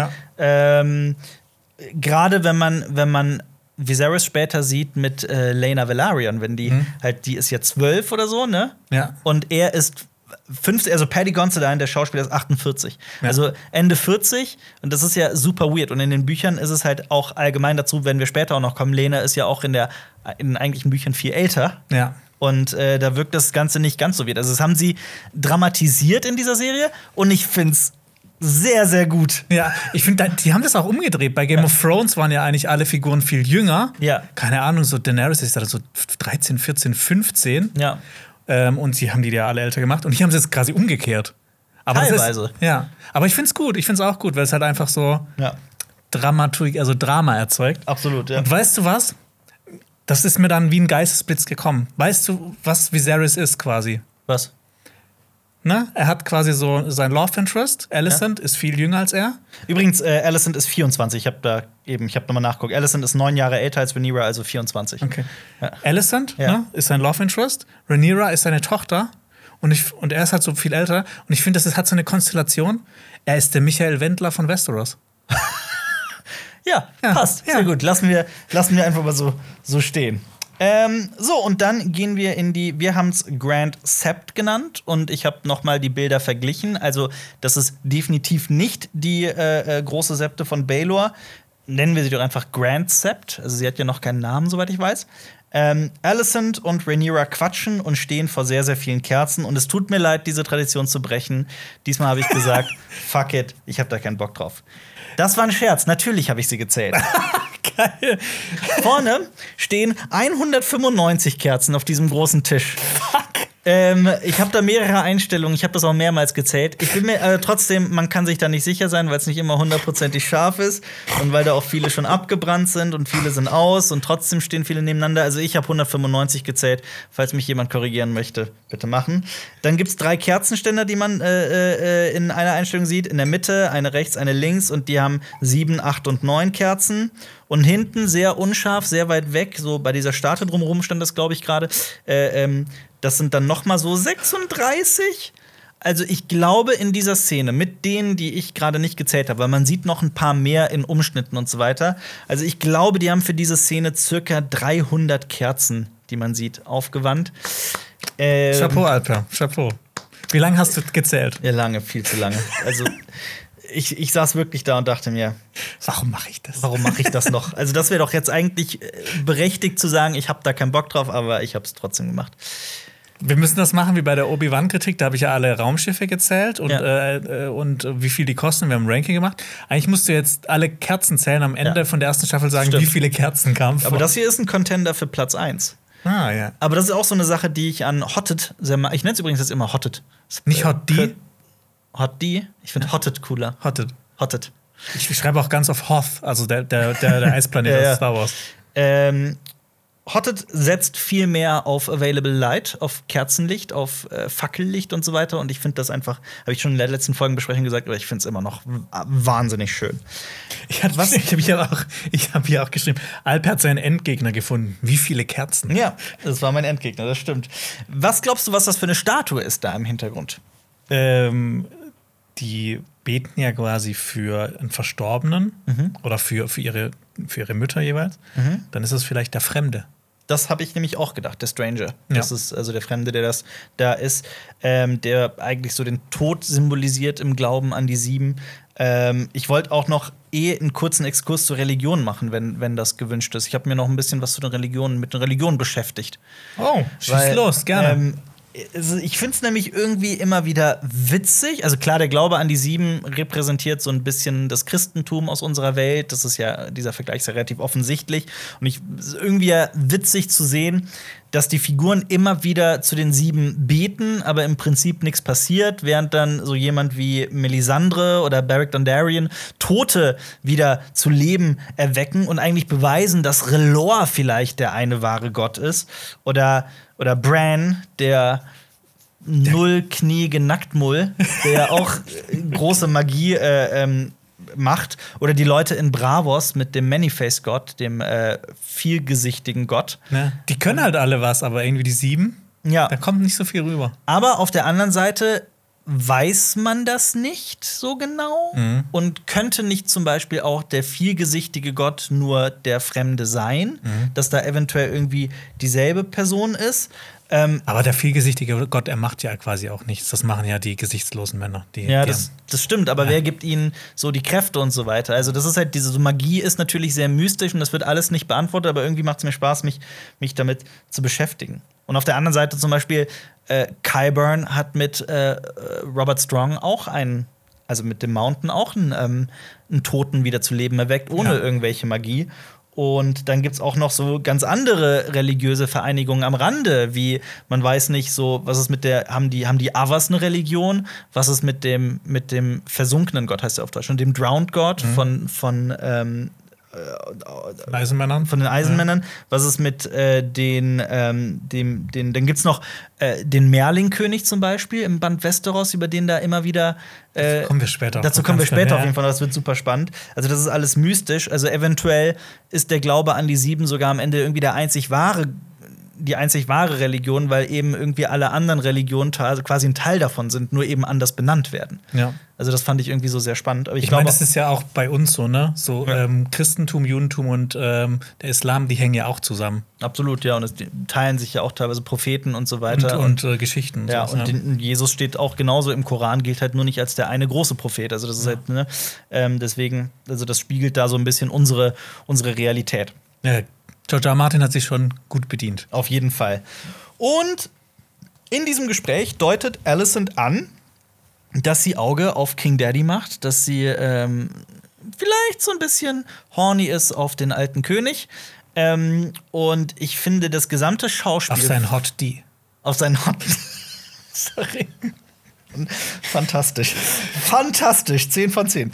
Ähm, ich finde, Millie Alcock ist ähm, genauso, wo wir wieder beim Thema Cock wären. Millie Alcock ist genauso eine Entdeckung dieser Serie wie ähm, Emilia Clarke seiner ihrer Zeit bei äh, Game of Thrones, finde Ja. ich. Ähm, ich finde Millie Alcock so fantastisch. Ich finde alle Schauspieler fantastisch und ich kenne die halt alle, also die meisten Eine. Ausnahme bei mir. Dazu kommen wir gleich noch. Ich, äh, ich, ich kenne teilweise die manchmal aus Nebenrollen, aber für mich sind das auch teilweise echt viele neue Gesichter, viele frische Gesichter. Ja. So das finde ich großartig, weil ne, Bin ich voll bei dir. Ich war bei Game of Thrones ja genauso. Bis auf Sean Bean kannte ich da niemanden. Ja, und ich finde, ähm, voll, ja. Und ich finde auch schauspielerisch ist das wirklich bisher eine großartige Serie. Ich habe noch eine Ausnahme, aber dazu kommen wir gleich, was Okay, das, was da das Schauspiel angeht. Ähm, ja, Rhaenyra weint, weil sie ernst genommen wird. Äh, Ich finde sowieso diese ganze Szene hier in der Septe, das ist mit einer meiner Lieblingsszenen aus dieser, dieser ganzen Folge. Wir sehen noch, ne? Die beiden sind noch close. Am Ende Ja. der Folge wird sich das ja sieht es dann nicht mehr so aus. Ähm, Ich habe in dieser Szene fast nur Lieblings, äh, in dieser Serie Folge fast nur Lieblingsszenen. Aber Ja. Und wir sehen ja auch eine Rhaenyra, als sie eintreten, die sagt ja auch schon, die weiß ganz genau Bescheid, was im Kleinrad abgeht, ne? Dass Ja. diese ganz, ganze Ränke spielen. Und wir sehen da eigentlich schon, ne? Die ist clever. Die Ja. hat eigentlich das Zeug zur Führerin. Äh, Absolut. Zur, sorry, zur Anführerin. Absolut. Zur Führerin, sorry. Ja, aber ich weiß, was du meinst. Und dann haben wir so einen klassischen, politischen, GOT-typischen Gartentalk. Zwischen Viserys, Corlys und Rhaenys am Ufer der Schwarzwasserbucht. Ja. Ähm, was passiert? Corlys Valerian und Rhaenys Targaryen umgarnen Viserys, um ihn mit ihrer Tochter zu verheiraten. Und du hast es schon gesagt, so neben dem kleinen Rat ist dieser Garten ja schon immer, das ist der, der Intrigengarten. Ja. Das sagt ja sogar Olenna Tyrell in, in, in Game of Thrones. Und ich finde es auch so einen schönen Kontrast, so einen schönen Garten, wo dann so, so auch so Intrigen gesponnen werden. Ja. Ähm, und ich finde es auch irgendwie witzig, dass Corlys hier plötzlich ganz kleinlaut ist und sich entschuldigt. Ne? Jetzt, wo die Gruppe nicht zusammen ist, der kleine Rat, wenn er jetzt allein ist, dann kann er sich ja bei Viserys entschuldigen. So ist es ja okay, dann bekommt das keiner mit. Ja. Auf der anderen Seite, ich finde, Corlys ist nicht unbedingt so eine intrigante Persönlichkeit. Also, ich finde den immer sehr offen und sehr transparent. Und ich Das ist halt so ein Abenteurer, aber ich finde, was, was diese Folge auch ein bisschen gemacht hat, dass er auch noch so, noch so ein bisschen eine, so eine politische Seite hat. Ja, das stimmt. Ich fand es aber auch zum Beispiel sehr ähm, in der Szene sehr krass, wie gut sich eigentlich Rhaenys und äh, Viserys verstehen. Also das könnte ja auch ganz anders laufen. Rhaenys könnte ja auch irgendwie äh, Neid und Hass besessen sein, weil er der König ist, weil er gewählt wurde und sie äh, die Queen Who Never Was wurde. Ähm, und trotzdem verstehen die beiden sich halt scheinbar sehr gut. Und jetzt möchte sie ihre Tochter für ein bisschen politische Macht verkaufen. Ja. Und ähm, ich finde es auch witzig, dass er Rhaenys als seine Lieblingscousine bezeichnet. Ja. Weil weißt du auch, wer seine Cousine war? Emma Aaron Oh! war auch seine Cousine. Ja. Ich habe das Gefühl, dass das eher seine. Ich finde es auch witzig, dass ich immer so, wenn jemand was sagt, so, stimmt das, was der sagt? Das muss ich selber nachgucken. Ja. Das mache ich gern. Ja. Ja, und wir erfahren, dass sich ähm, Damon eigenmächtig zum Prinz von Drachenstein ernannt hat. Was ja, ne, wie du gesagt hast, was äh, ja schon ein riesiger Affront ist. Ja. Ähm, und ähm, Ja, genau. Corlys deutet auch darauf hin, halt, wie schwach Viserys gerade für alle wirkt. Mit Daemon auf Drachenstein, mit Rhaenyra, einem Mädchen, als, also einer, einer Frau als Thronfolgerin und dem Konflikt auf den Trittstein, wo er auch nicht richtig zu Pötte kommen will. Also, dass Ja. er jetzt mal wieder Stärke zeigen muss. Ja, und dann Und bringt ja. er hier dieses, äh, dieses Gleichnis mit diesem, mit diesem Sturm Genau. an, dass entweder Ja. entweder herumsegeln oder durchsegeln, aber zumindest irgendetwas machen. Ähm, Lena ist eigentlich 20 Jahre alt übrigens, in den, in den Büchern zumindest. Also, das haben die wirklich rabiat geändert Ja. für mehr Drama, aber äh, ja. Wenn es so ist, dann gerne, gerne mehr. Mhm, ja. Ähm, ja, Corlys hat jetzt zum, zumindest jetzt mal ein halbes Jahr nach dem Tod von Emma Aaron gewartet, um mit seinem Vorschlag zum, äh, zum König zu kommen. Und wir wissen ja, dass Otto quasi schon an dem Tag von dem Tod von Emma Aaron seine Tochter zu ihm geschickt hat. Da weiß ja auch gleich so, so die, wie, wie, unterschiedlich diese Typen sind. Weil wir sehen ja auch immer, dass Otto und Corlys auch äh, so gegeneinander knallen und dass die halt auch, äh, dass zwischen denen auch irgendwie so ein Konflikt entsteht. Ja, aber gen äh, genau das meinte ich mit Corlys. Also ich glaube, also wenn Corlys irgendwie seine Tochter ähm, für politische Macht ver also sind wir ehrlich, prostituieren möchte, dann ähm, macht er das offen. Er kommuniziert ganz, ganz offen und klar mit dem, mit dem König, während Otto das halt so heimlich macht. Also das meine Ja. ich mit Corlys ist nicht so intrigant und so und so ähm, ja so hinterfotzig wie Ja. zum Beispiel Otto oder diverse andere Figuren, während Otto halt mehr an so einen Littlefinger erinnert. Ja. Aber ja, Wobei ich habe mir halt den, ihn immer noch ein bisschen mehr als Abenteurer vorgestellt. ja. Und ich finde, die Serie, die bringt das jetzt noch so, so ein bisschen so eine neue Seite rein, was ich aber gut finde. Ja. Ähm, und er sagt, ähm, die Targaryens und die Valarians sind die zwei einzigen übrig gebliebenen valyrischen Häuser. Mhm. Und da habe ich plötzlich aufgehört, weil das stimmt nicht, weil hast du ja schon gesagt. Die Keltigars von der Clown-Insel, Ja. die gibt es auch noch. Und die haben witzigerweise Krabben auf ihrem Wappen. ja. Hast du noch was zu der Gartenszene? Nein, lass uns ins. Wenn wir, wir dürfen nicht auch nicht, dass die Folgenbesprechung drei Stunden lang wird. Ich glaube, Leute da draußen würden sich freuen, aber dann kommen wir noch in Teufelsküche mit, äh, mit Upload und sowas und Ja. dass das pünktlich kommt. Und wir sterben irgendwann auch. Das, an, das, das, an Erschöpfung. das stimmt auch. Das ist auch sehr anstrengend. Ich habe tierisch Hunger, aber dazu gleich mehr. Äh, Komm auch zum Abendessen, Alter. wir kommen nämlich ins Esszimmer jetzt, ja. Genau, Viserys versucht sich Rhaenyra anzunähern, so bedingt erfolgreich Mhm. und äh, sie versuchen irgendwie so tiefergehend zu reden. Das wird aber schnell verworfen und irgendwie bleibt immer noch so ein, so ein Hindernis zwischen den beiden. Sie können irgendwie noch nicht miteinander offen reden.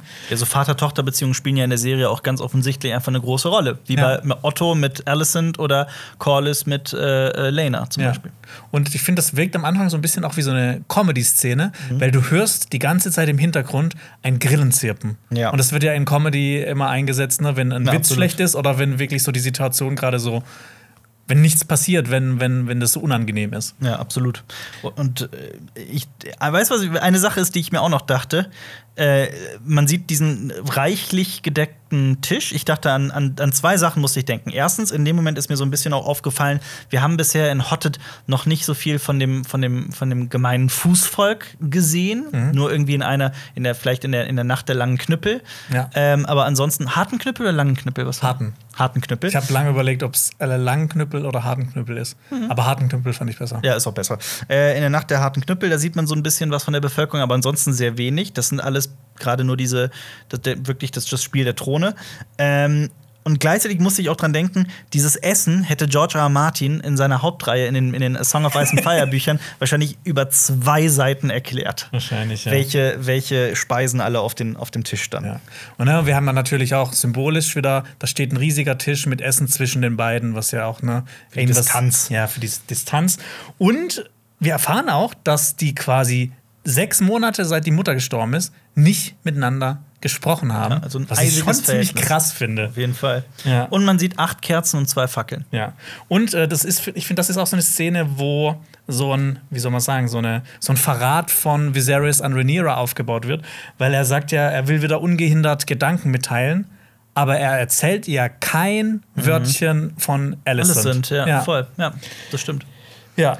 Also ein gutes Vater-Tochter-Verhältnis sieht anders aus. Und was halt auch noch dazu kommt, sie soll seine Erbin werden Mhm. und er muss ja eigentlich mit ihr reden, er muss ihr ja alles beibringen und Absolut. irgendwie ist noch nicht so viel davon zu Er sehen. sagt einfach nur, du wirst noch lernen. Ja. Und sie ist quasi der, der, der Mundschenk, der Ja. bei den, beim kleinen Rat anwesend ist. Klar, das ist auch wichtig, aber da kommt noch nicht so viel Information rüber. Absolut.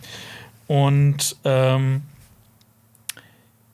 genau, du, äh, sie sagt ja auch, dass er sagen kann, was er will. Er ist ja der König und ähm, das finde ich auch so stellvertretend gut für Viserys erklärt, weil in dieser Serie will ihm jeder zu jeder Zeit erklären, ähm, was er zu tun hat und was von ihm erwartet wird. Also Er ist ein schwacher König, Er ist ja. eigentlich dann gar kein König. Er kann überhaupt nicht entscheiden. Er, er, er ist ja quasi so in seiner Rolle gefangen. Er muss ja sogar später sagen zu Corlys, ähm, war das jetzt in, wann war das? Ich weiß, jetzt, ich habe jetzt vergessen, wann das war. Aber ähm, er sagt ja irgendwann, ich bin dein König zu Corlys, ne? Ja. Und ähm, ich meine, da muss man ja nur dran zurückdenken, was Tywin Lannister in Game of Thrones mal gesagt hat. Wer sagen muss, ich bin ein König, ist kein echter König. Das stimmt. Also, das sieht man hier auch. Und auch, dass der halt ständig vom, vom Thron geschnitten wird und der Thron über ihn urteilt, dass er eben kein fähiger König ist, womit wir zur nächsten Szene kämen. Nämlich, weißt du, was auch wichtig mal gewesen wäre? Dass die beiden sich vielleicht mal umarmen, weil Umarmungen helfen. Das stimmt auf jeden Ja. Fall. Ja, das ist bewiesen.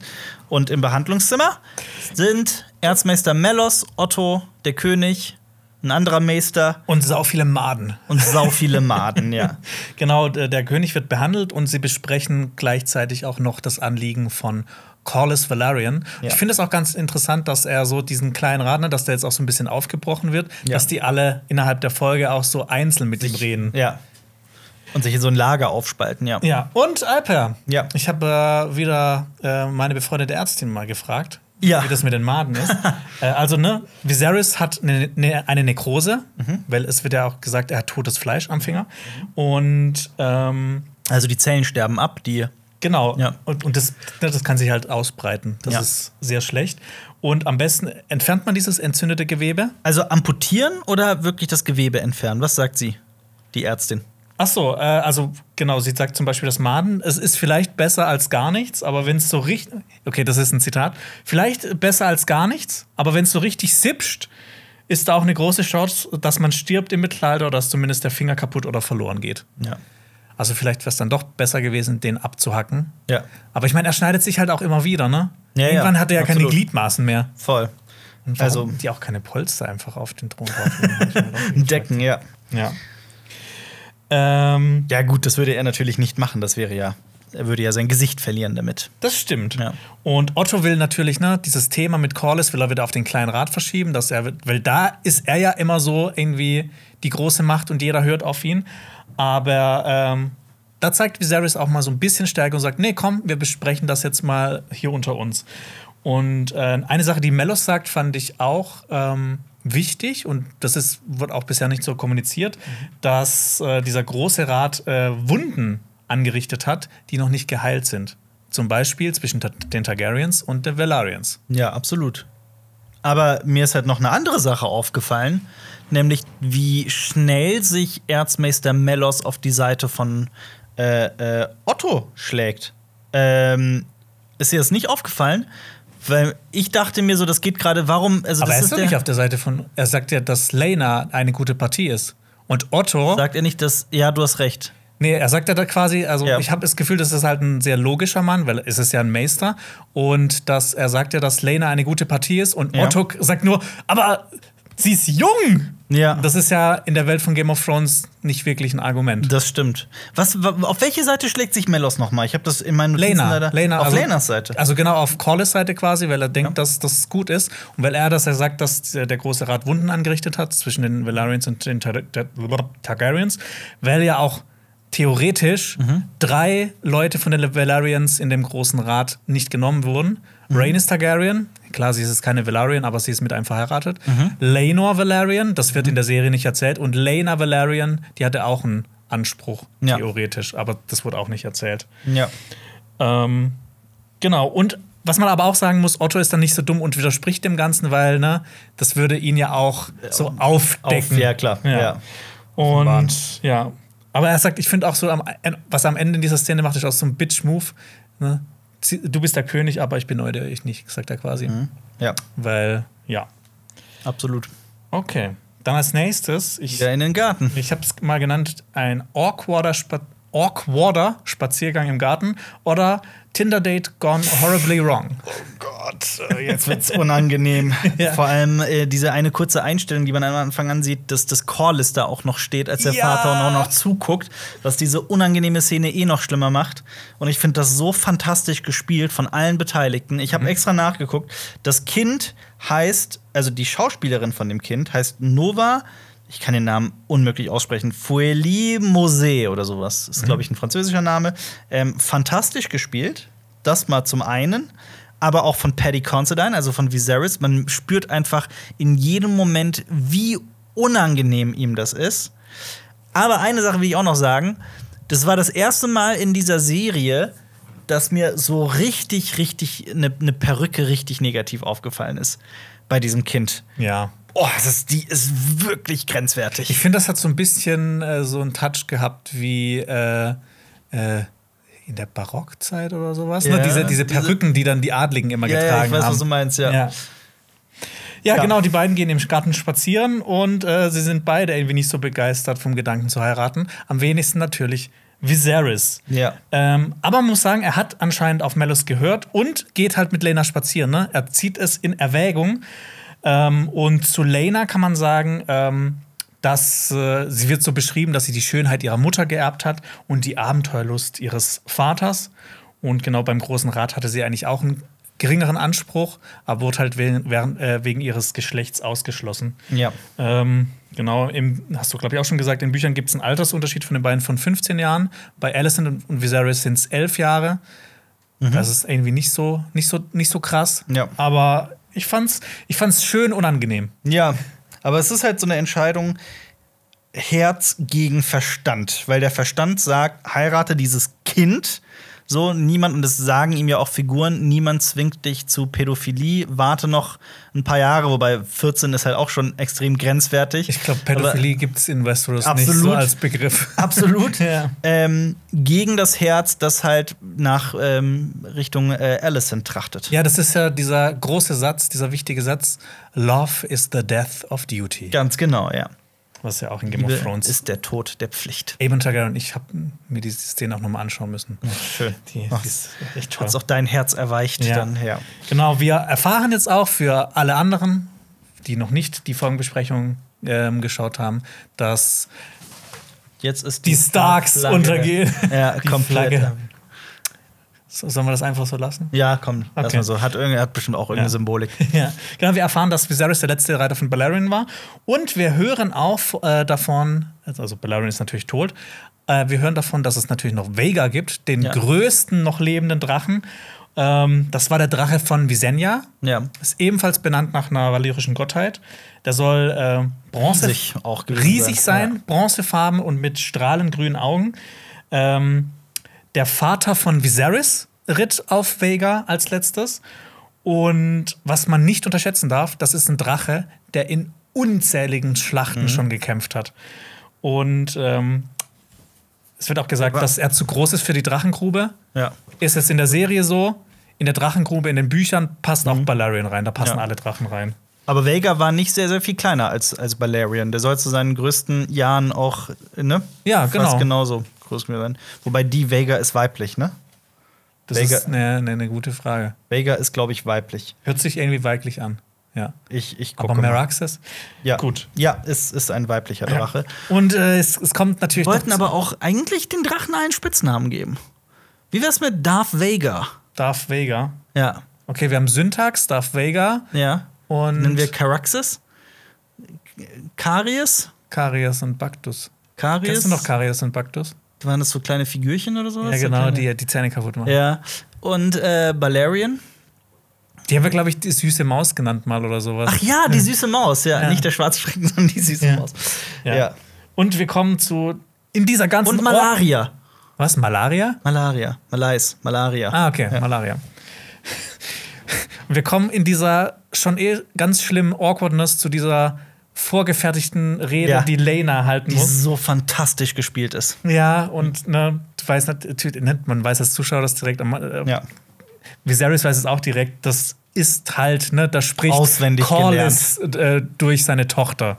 Ich meine, da sagt dir gerade ein Kind, ich werde dir viele Kinder schenken. Ja. Äh, es ist schon echt, äh, ja. Ja.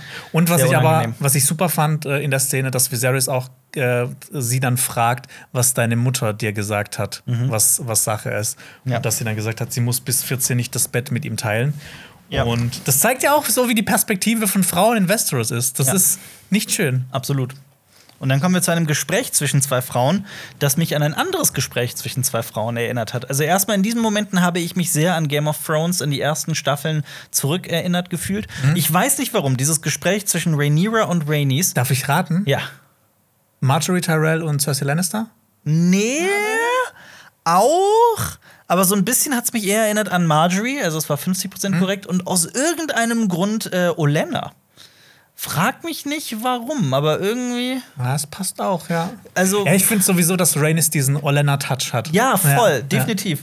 Und äh, sie sagt ja auch, I understand the order of things. Also ich weiß, wie der Hase läuft, was ja auch so ein, ein ähm, Mindset war, dass das auch Olenna Tyrell immer hatte.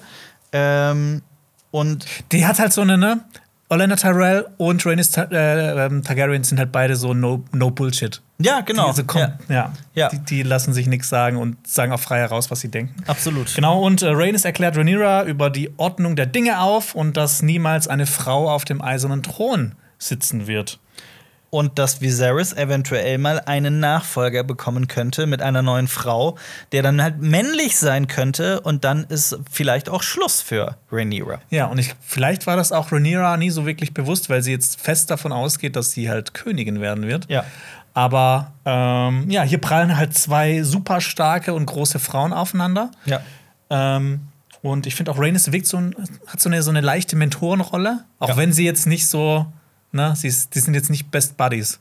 Auch eine Sache, die sehr an Olenna Tyrell erinnert. Ja. Und ich finde auch, äh, Rhaenyra ist ähm, zwar machthungrig und ambitioniert, aber sie wird auch so ein bisschen darauf hingewiesen, eher wird King's Landing brennen, bevor eine Frau auf dem Thron sitzt. Mhm. Und ich meine, das ist ja auch ein ganz offensichtlicher Throwback auf äh, Daenerys Targaryen. Die Ja. musste King's Landing brennen lassen, um sich auf den Thron setzen zu können. Und Rhaenyra sagt ja auch, dass sie eine neue Ordnung schaffen will, was Genau. mit dieser Rede von Daenerys äh, auch Ich werde das Rad brechen. genau das Ja. Radbrechen nicht anhalten. Ja. Ähm, die beiden sind übrigens ähm, folgendermaßen miteinander verwandt. Rhaenys ist die Tante zweiten Grades von Rhaenyra.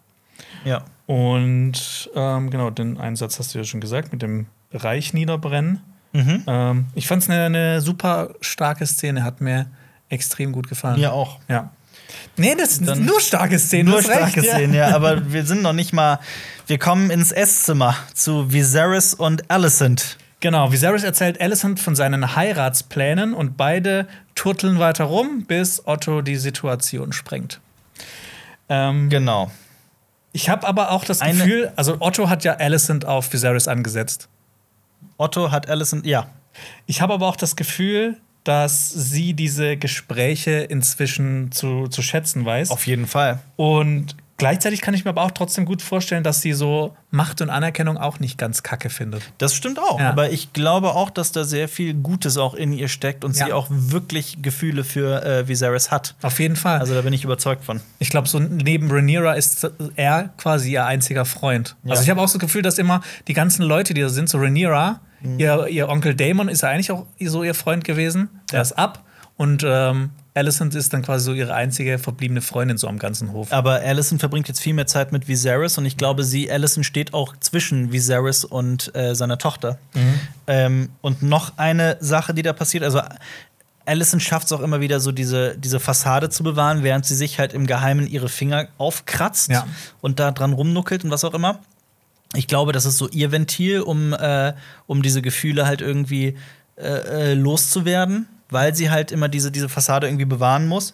Ähm, ich finde es schön, dass wir, also zum einen ist diese Serie so eigentlich wahnsinnig schnell. Wir haben Zeitsprünge, es passieren sehr, sehr große Sachen eigentlich. Es geht rasant und effizient vorwärts. Gleichzeitig haben wir so ganz viele Szenen, in denen sehr ruhig über Gefühle und sowas gesprochen wird. Und ich finde dieses, dieses Tempo und diese Dynamik extrem angenehm bisher.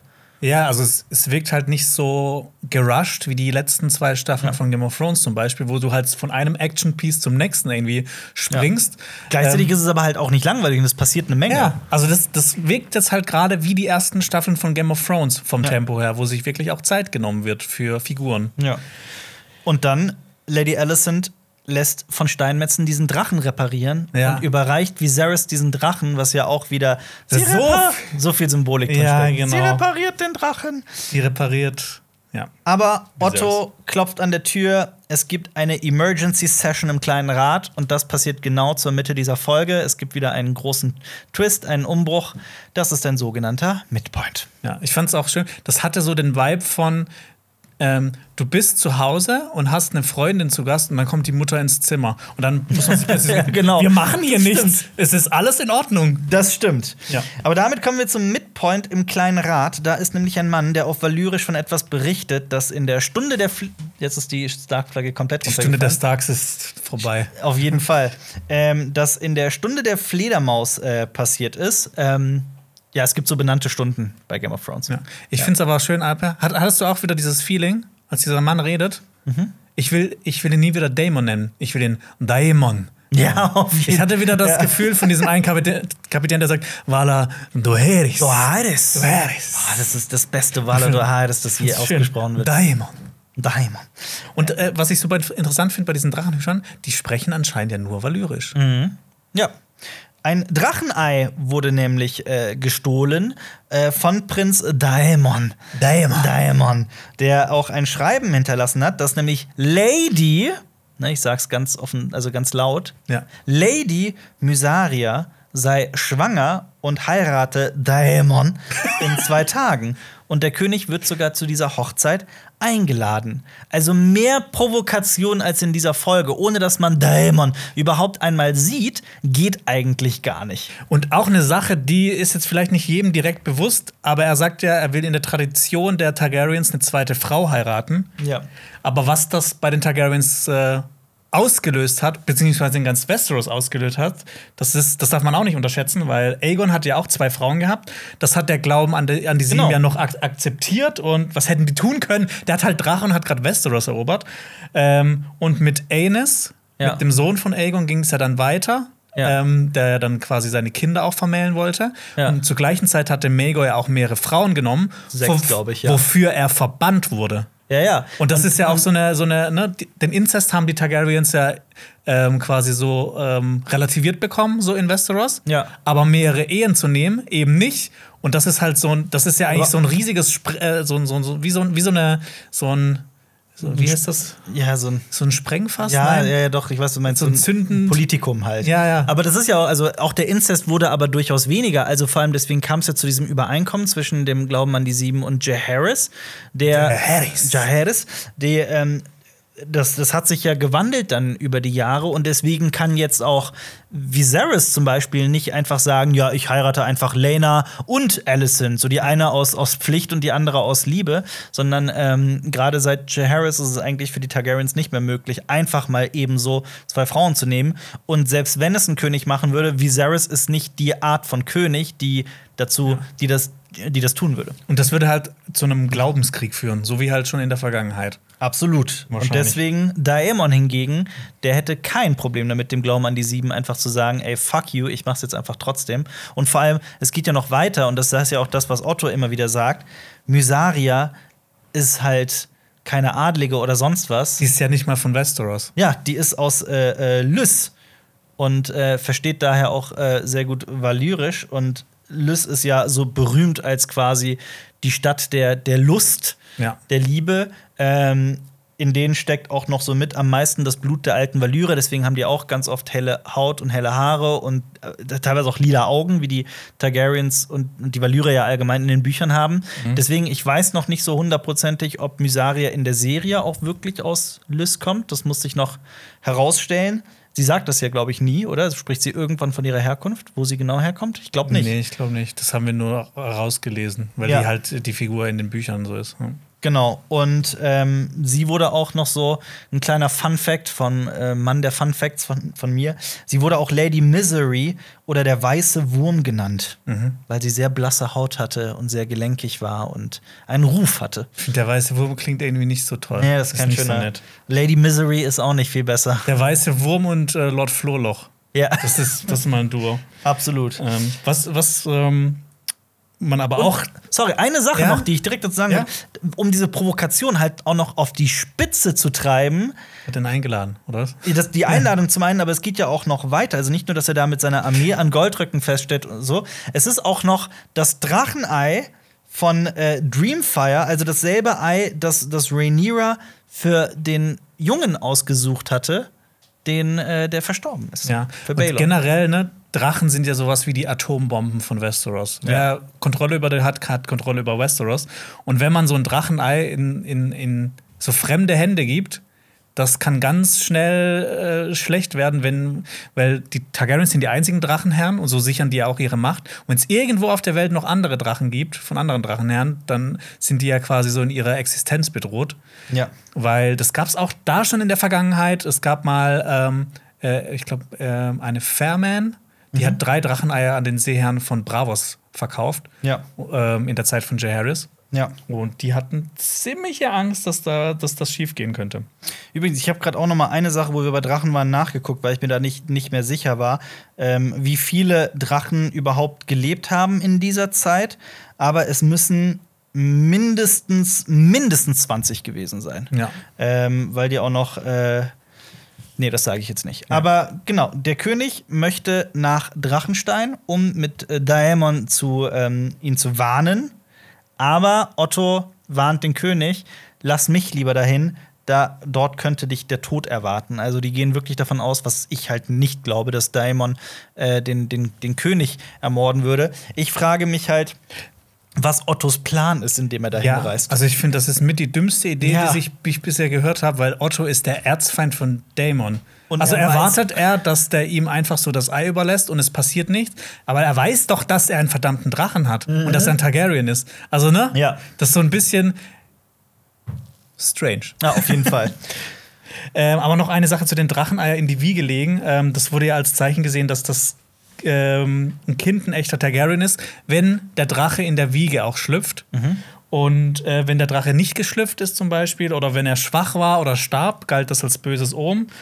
Und ähm, übrigens, Daemons Drache Caraxes, der schlüpfte ursprünglich in Aemons Wiege, dem Vater von Rhaenys. Und eine Sache habe ich auch so eine, so eine kleine, das hatte ich auch schon letztes Mal mit dem, eigentlich verbrennen die, die Targaryens auf Drachenstein. Eigentlich lagern die auch die Dracheneier auf Drachenstein. Deshalb war ich da so ein bisschen verwirrt. Ja. Weil das wurde ja quasi so erzählt, dass Daemon nach Königsmund gekommen ist, Die Drachengrube. und die Drachengrube ist, Ja. das Ei mitgenommen hat. Aber Ja. eigentlich werden die auf Drachenstein aufbewahrt, was ja theoretisch auch viel sicherer ist, weil das eine Insel ist, die man besser verteidigen kann. Ja. Gut, dann kehren wir zurück nach King's Landing, beziehungsweise wir bleiben in King's Landing. Ich will noch kurz eine Sache sagen, Ja. wie äh, Viserys, wie unsicher er in dieser Szene ist. Ja. Der ist ja also so mega wankelmütig, der hat sehr schnell seine Meinung geändert von nee, Damon will mich nur ärgern, bis hin zu dem hau ich jetzt voll auf die Fresse Mhm. und dann hin zu ja, okay, dann geh halt du. Ja. Das zeigt ja einfach, dass er nicht durchgreifen kann, dass, dass er auch nicht so entscheidungsfreudig gerade ist. Ja. Gut. Ähm, Otto und Allison stehen inmitten von sieben Kerzen und Otto scheißt Allison an für das äh, Fingergenuckel, für das Finger rumgekratze. Und äh, Sir Christon holt die beiden ab. Und wir verlassen wieder King's Landing und reisen nach Drachenstein. Das kennen wir ja ganz gut. Ähm, ja. Ich finde, ich find, das war meine absolute Lieblingsszene. ist unglaublich, Visuell wirklich. und atmosphärisch. Ja. Und ich finde es auch toll, wie das direkt beginnt mit diesem Schiff, mit dieser Mhm. Drachengalionsfigur, mit dieser Klaue, die so ins Wasser rein Boah, allgemein. ähm, fest. diese totale, wenn, wenn Otto und seine paar Soldaten gegen Daemon, Daemon und seine paar Soldaten so aufeinander zugehen. Boah, das ist visuell einfach so atemberaubend. Ja. Und ich mag so diese explosive Chemie zwischen Damon und Otto. Ja. Das ist richtig schön. Und wir hatten ähm, in unseren Trailer-Analysen relativ recht, was diese Szene angeht. Äh, Daemon hat tatsächlich äh, das Drachenei in der Hand und äh, Otto setzt ihn ab, nennt Mysaria mal ebenso eine Hure und äh, spricht von einer Mamas Farce. Das ist zumindest auf Englisch und das habe ich auch noch mal mir die Szene auf Deutsch angeguckt. Und ich muss leider sagen, das ist im Deutschen nicht so ganz treffend übersetzt. Äh, da wird von einer lachhaften Posse gesprochen. Blablabla, dieser lachhaften Posse beizuwohnen. Da wird nämlich nicht so ganz klar, dass Otto sagt halt Mamas Farce in, in Englisch, also die, die Farce eines Mammers, eines Fatzkes. Also er, es ist quasi, und das ist halt au- auch so ein politisches Element, das ist eine versteckte Beleidigung an Dämon, weil er ihn damit quasi einen Fatz genannt, einen Mummer, und deswegen sind alle auch, deswegen wird auf deren Ge Gesichter geschnitten, deswegen sind die auch so entsetzt, weil gerade die Hand, den Bruder des Königs, der auf Drachenstein festsitzt, mit einem Drachen gerade mal eben so einen Fatzke genannt hat, einen Mummer. Ähm, und das wird leider dann im Deutschen, das kommt nicht so rüber, weil dieser lachhaften Posse beizuwohnen ist halt, das ist, da ist keine, da steckt keine versteckte Beleidigung an, an Dämon drin, nur so sehr indirekt. Ja. Der hätte eher so sagen, hey, du Clown. Ja, Das ist quasi, das sagt er auf Englisch, du Clown. So ein bisschen. ja, so ein bisschen, aber so, so, das ist halt, aber das ist halt eine sehr, sehr schlagfertige, gerissene, politische, intrigante Art, Dämon zu beleidigen, ohne zu sagen, du Mama, du Clown. Ohne ist halt, das ist halt so, das ist einfach wahnsinnig gut geschrieben, finde Ja. Und auch noch mal auf den Begriff, äh, dass er sie Hure nennt, zurückzukommen. ich. Ja. dieser Begriff hat ja zum Beispiel Tywin Lannister auch in sein Bra Grab gebracht. Ja. Der Tyrion, weil der vor Tyrion gesagt hat, dass Shay eine Hure ist. Ja. Mehrfach. Ja. Daemon stattdessen spricht Sir Crispin an. Ich bin sauber. Das war Sir richtig Christon. witzig. Ähm, der spricht, äh, der ist aber relativ äh, schlagfertig. Ich fand hier auch interessant, dass äh, Sir Christon äh, Daemon mit My Prince angesprochen hat. Wahrscheinlich irgendwie Macht der Gewohnheit, denn eigentlich ist er ja nicht mehr Prinz. Ähm, und übrigens, genau in dieser Szene habe ich mich so ein bisschen dran erinnert, an wen mich äh, Matt Smith als Daemon eigentlich äh, erinnert. An, wen? Vigo aus Ghostbusters 2.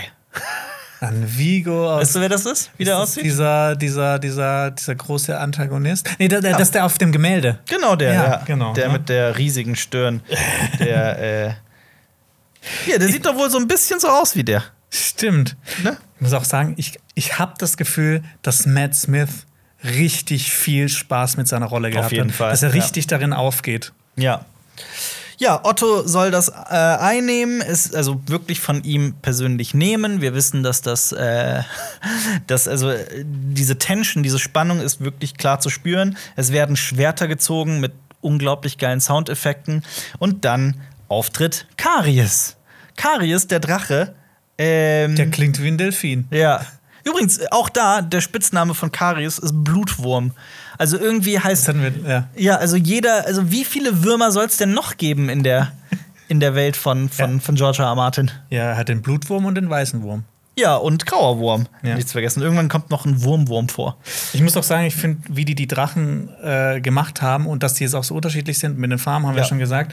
Aber hier sehen wir auch, dass Caraxes an den. Hinterbeinen auch noch Flügel hat. Und dass er sich so auch noch mal von den anderen Drachen unterscheidet. Und, dass diesen die halt- langen, deformierten Hals halt auch. ja, ne? und dass die halt auch sich vom Sounddesign her komplett Ja. unterschiedlich anhören.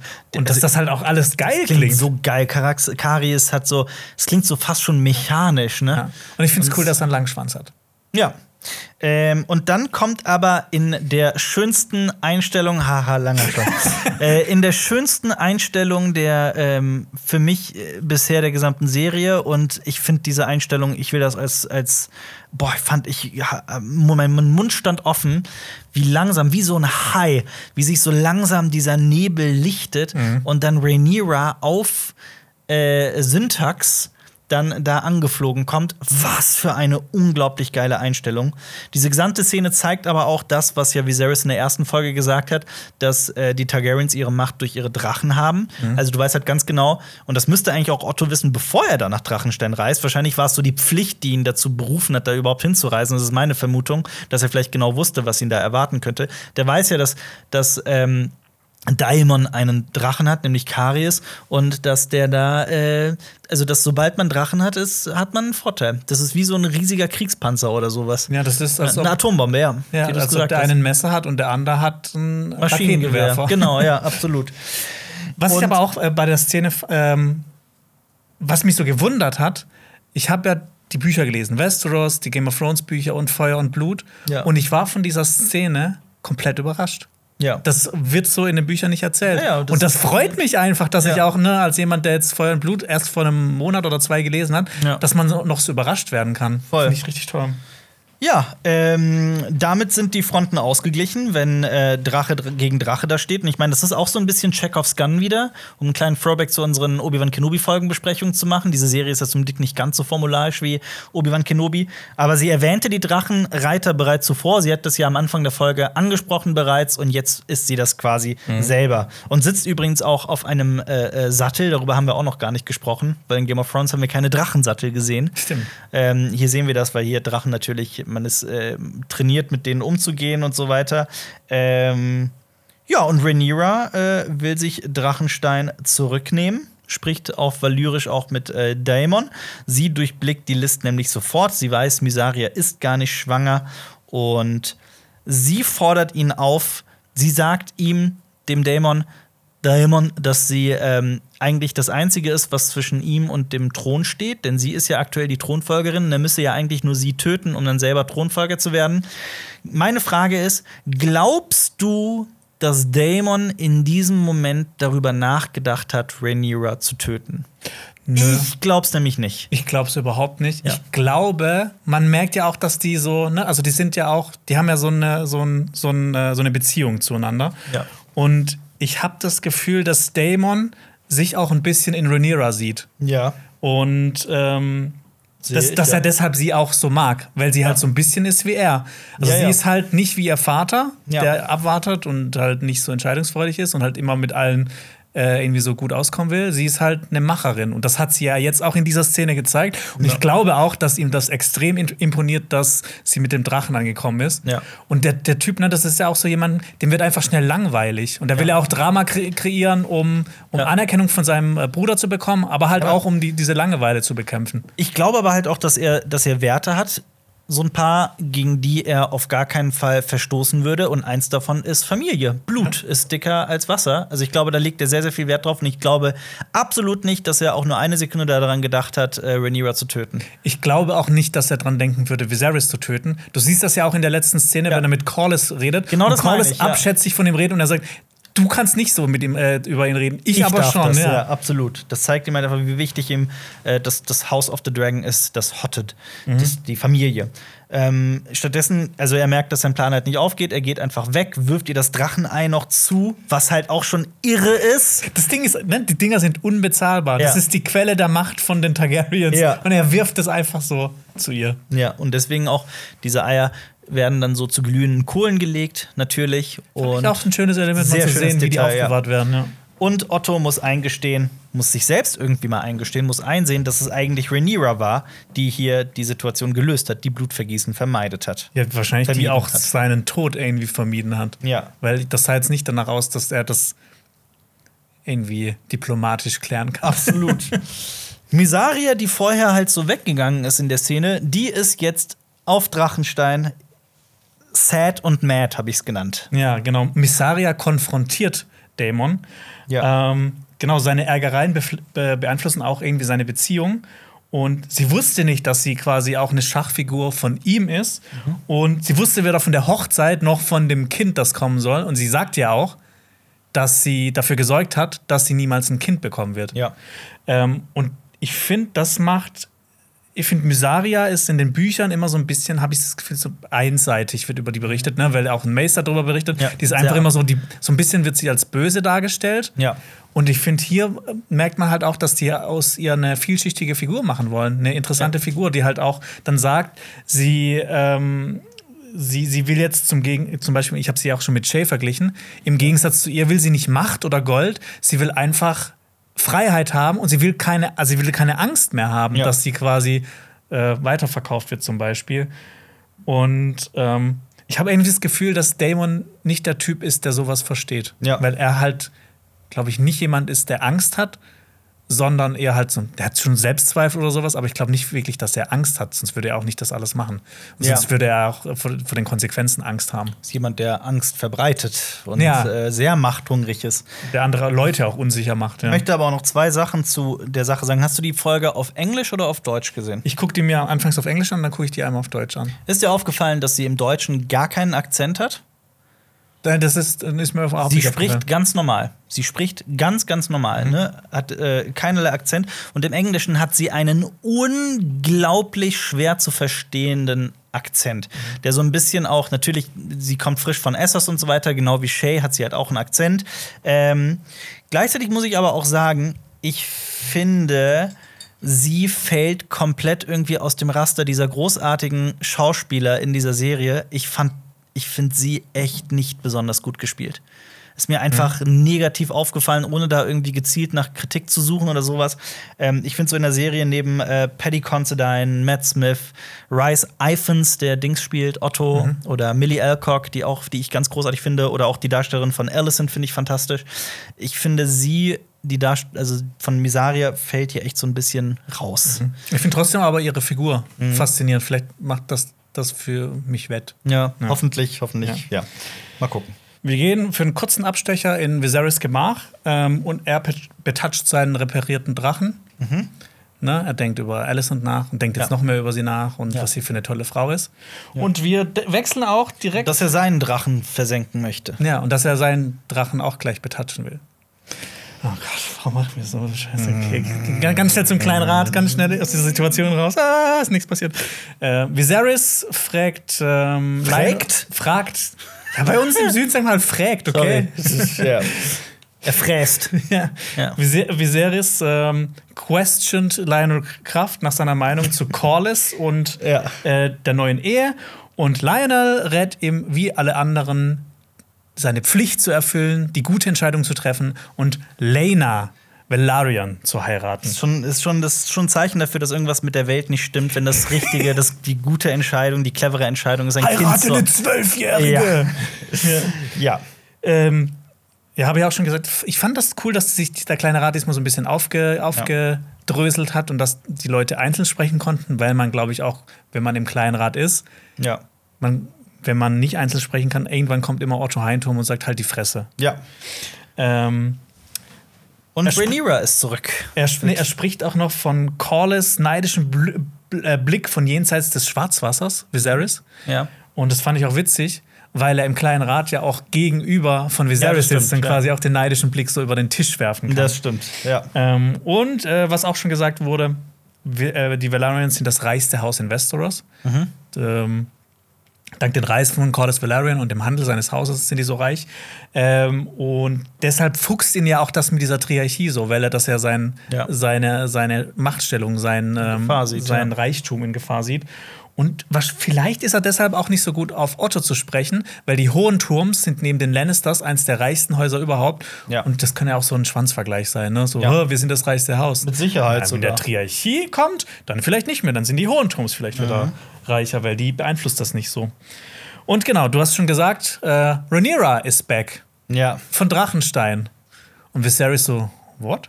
Ja, sie waren Drachenstein. Erstmal die Musik im Hintergrund, so Chöre, äh, sind mir da irgendwie aufgefallen, die fand ich sehr schön. Ähm, aber ja, Ich finde generell die Musik, äh, du hast äh, die immer sehr ähm, subtil. subtil eher. eingesetzt und vor allem immer bei Szenenwechsel. Ja, das stimmt.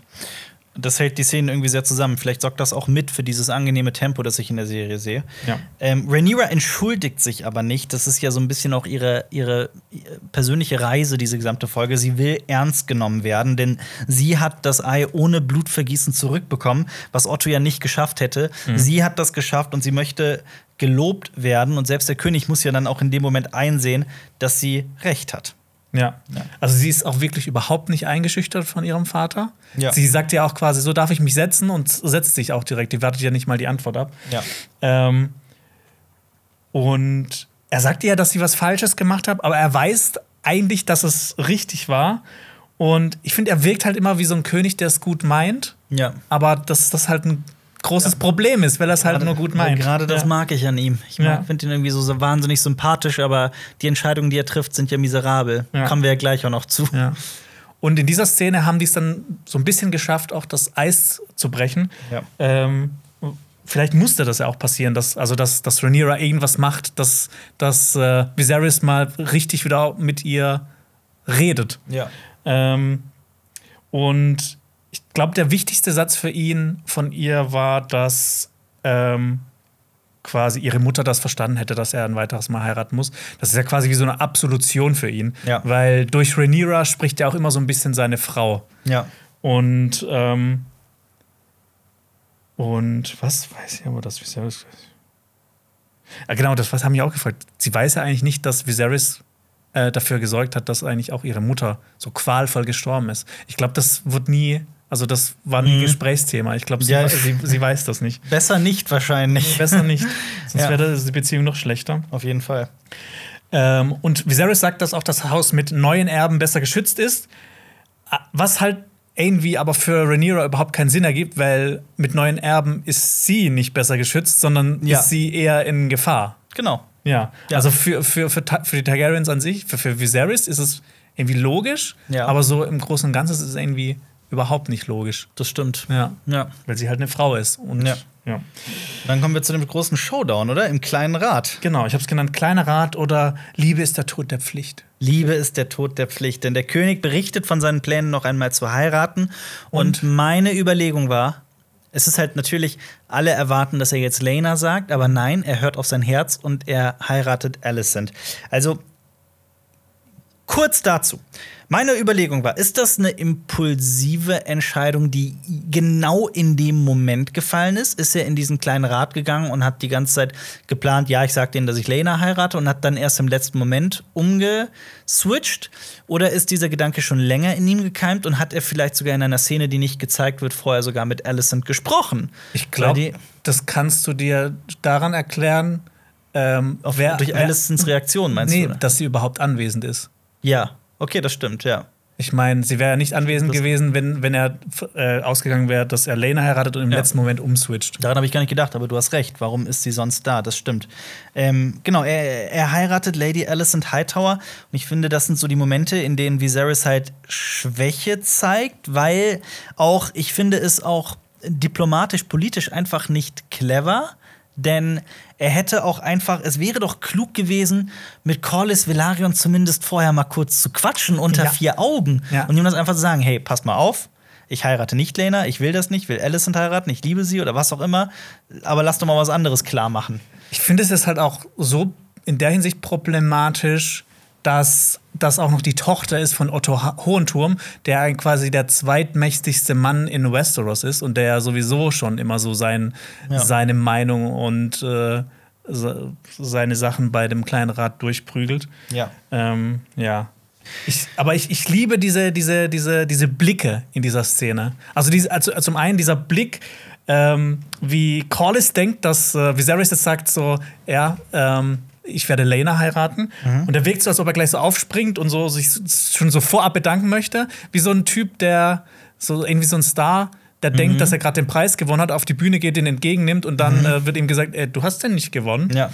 Ähm, und genau. natürlich den Blick zwischen Rhaenyra und Alicent. Ja. Doch bevor er es ausspricht, weiß Rhaenyra ja plötzlich, was, was Sache ist. Also zum einen durch das, also sie denkt ja, also ich glaube, es macht so ein bisschen Klick in Rhaenyras Kopf, weil ja. zum einen müsste sie an die Worte zurückdenken, die äh, Rhaenys ihr gesagt hat. Da könnte eine zweite Frau kommen, die einen Jungen zeugt, der dann dir Konkurrenz macht. Ähm, gleichzeitig ähm, erzählt ihr Viserys, also sie hat ja ein Bild davon, wie ein König zu sein hat und sie spricht ja auch immer davon, dass man so seine Pflicht tun muss und auch Viserys soll ihr ja eigentlich beibringen, wie man eine richtige Königin wird.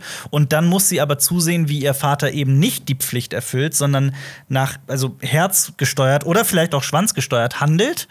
Und ähm, Außerdem ist es halt auch keine kluge politische Entscheidung, weil die Hohenturms haben schon die Hand, die sind schon mächtig. Die Velarions müssen eigentlich enger an den Thron gebunden ja. werden und nicht die Hohen Turms.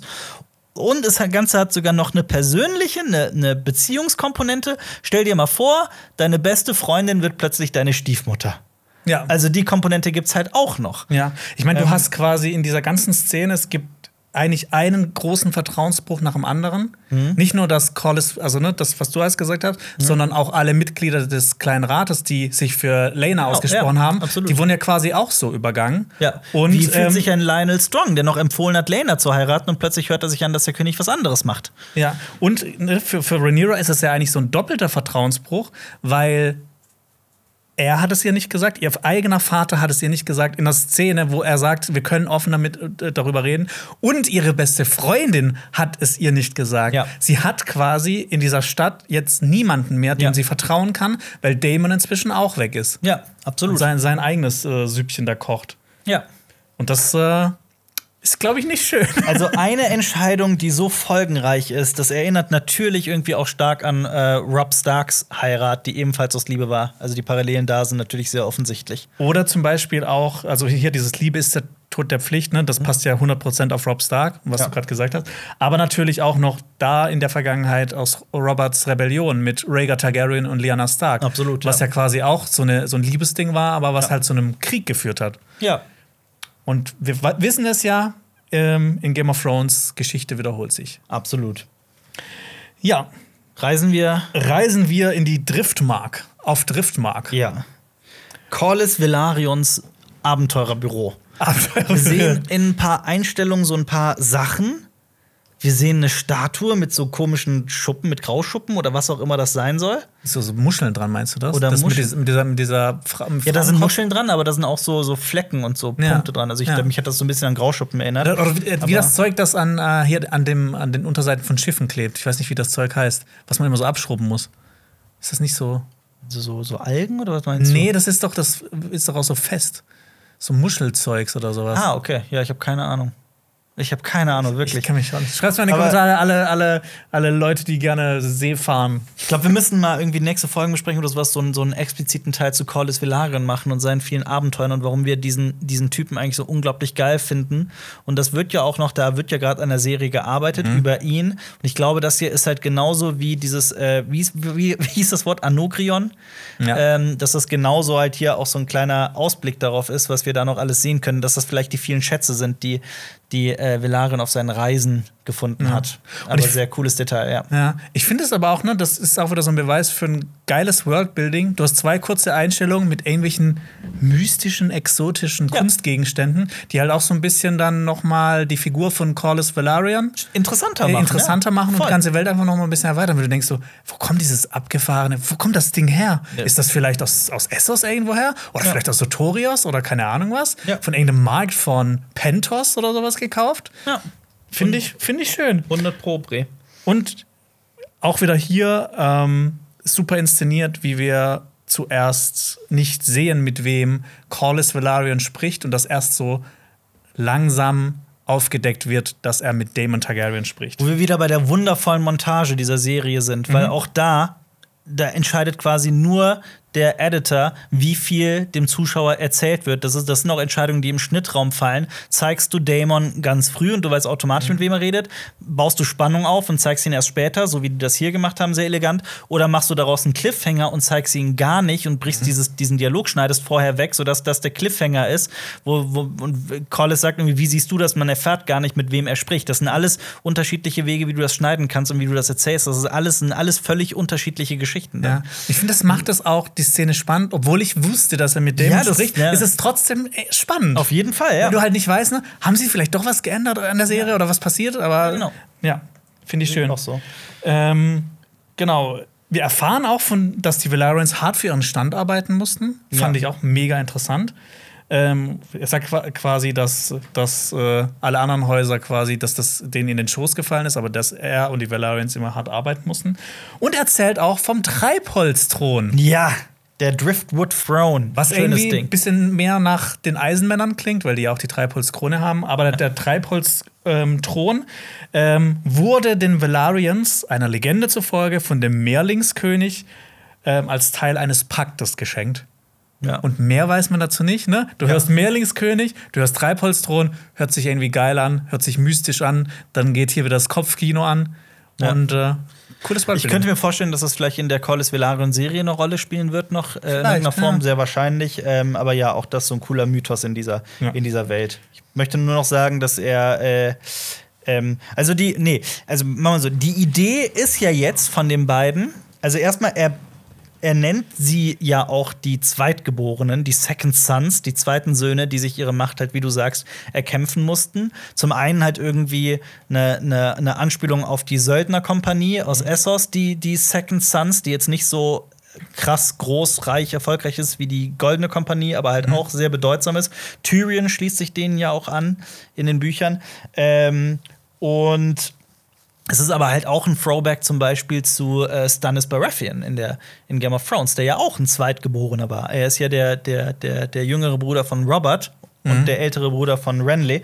Ähm, und hier ist die Idee, dass diese beiden Second Sons sich jetzt beweisen, wieder halt nach der Macht greifen und dass sie sich auf den Trittstein beweisen, also quasi gegen das, den Befehl des Königs, um halt nicht mehr ignoriert werden zu können. Und ich fand das halt auch so interessant, da sieht man auch wieder, wie unterschiedlich die Persönlichkeiten Corlys und Otto zum Beispiel sind. Das ist so, das ist für Corlys schon eine krasse Intrige.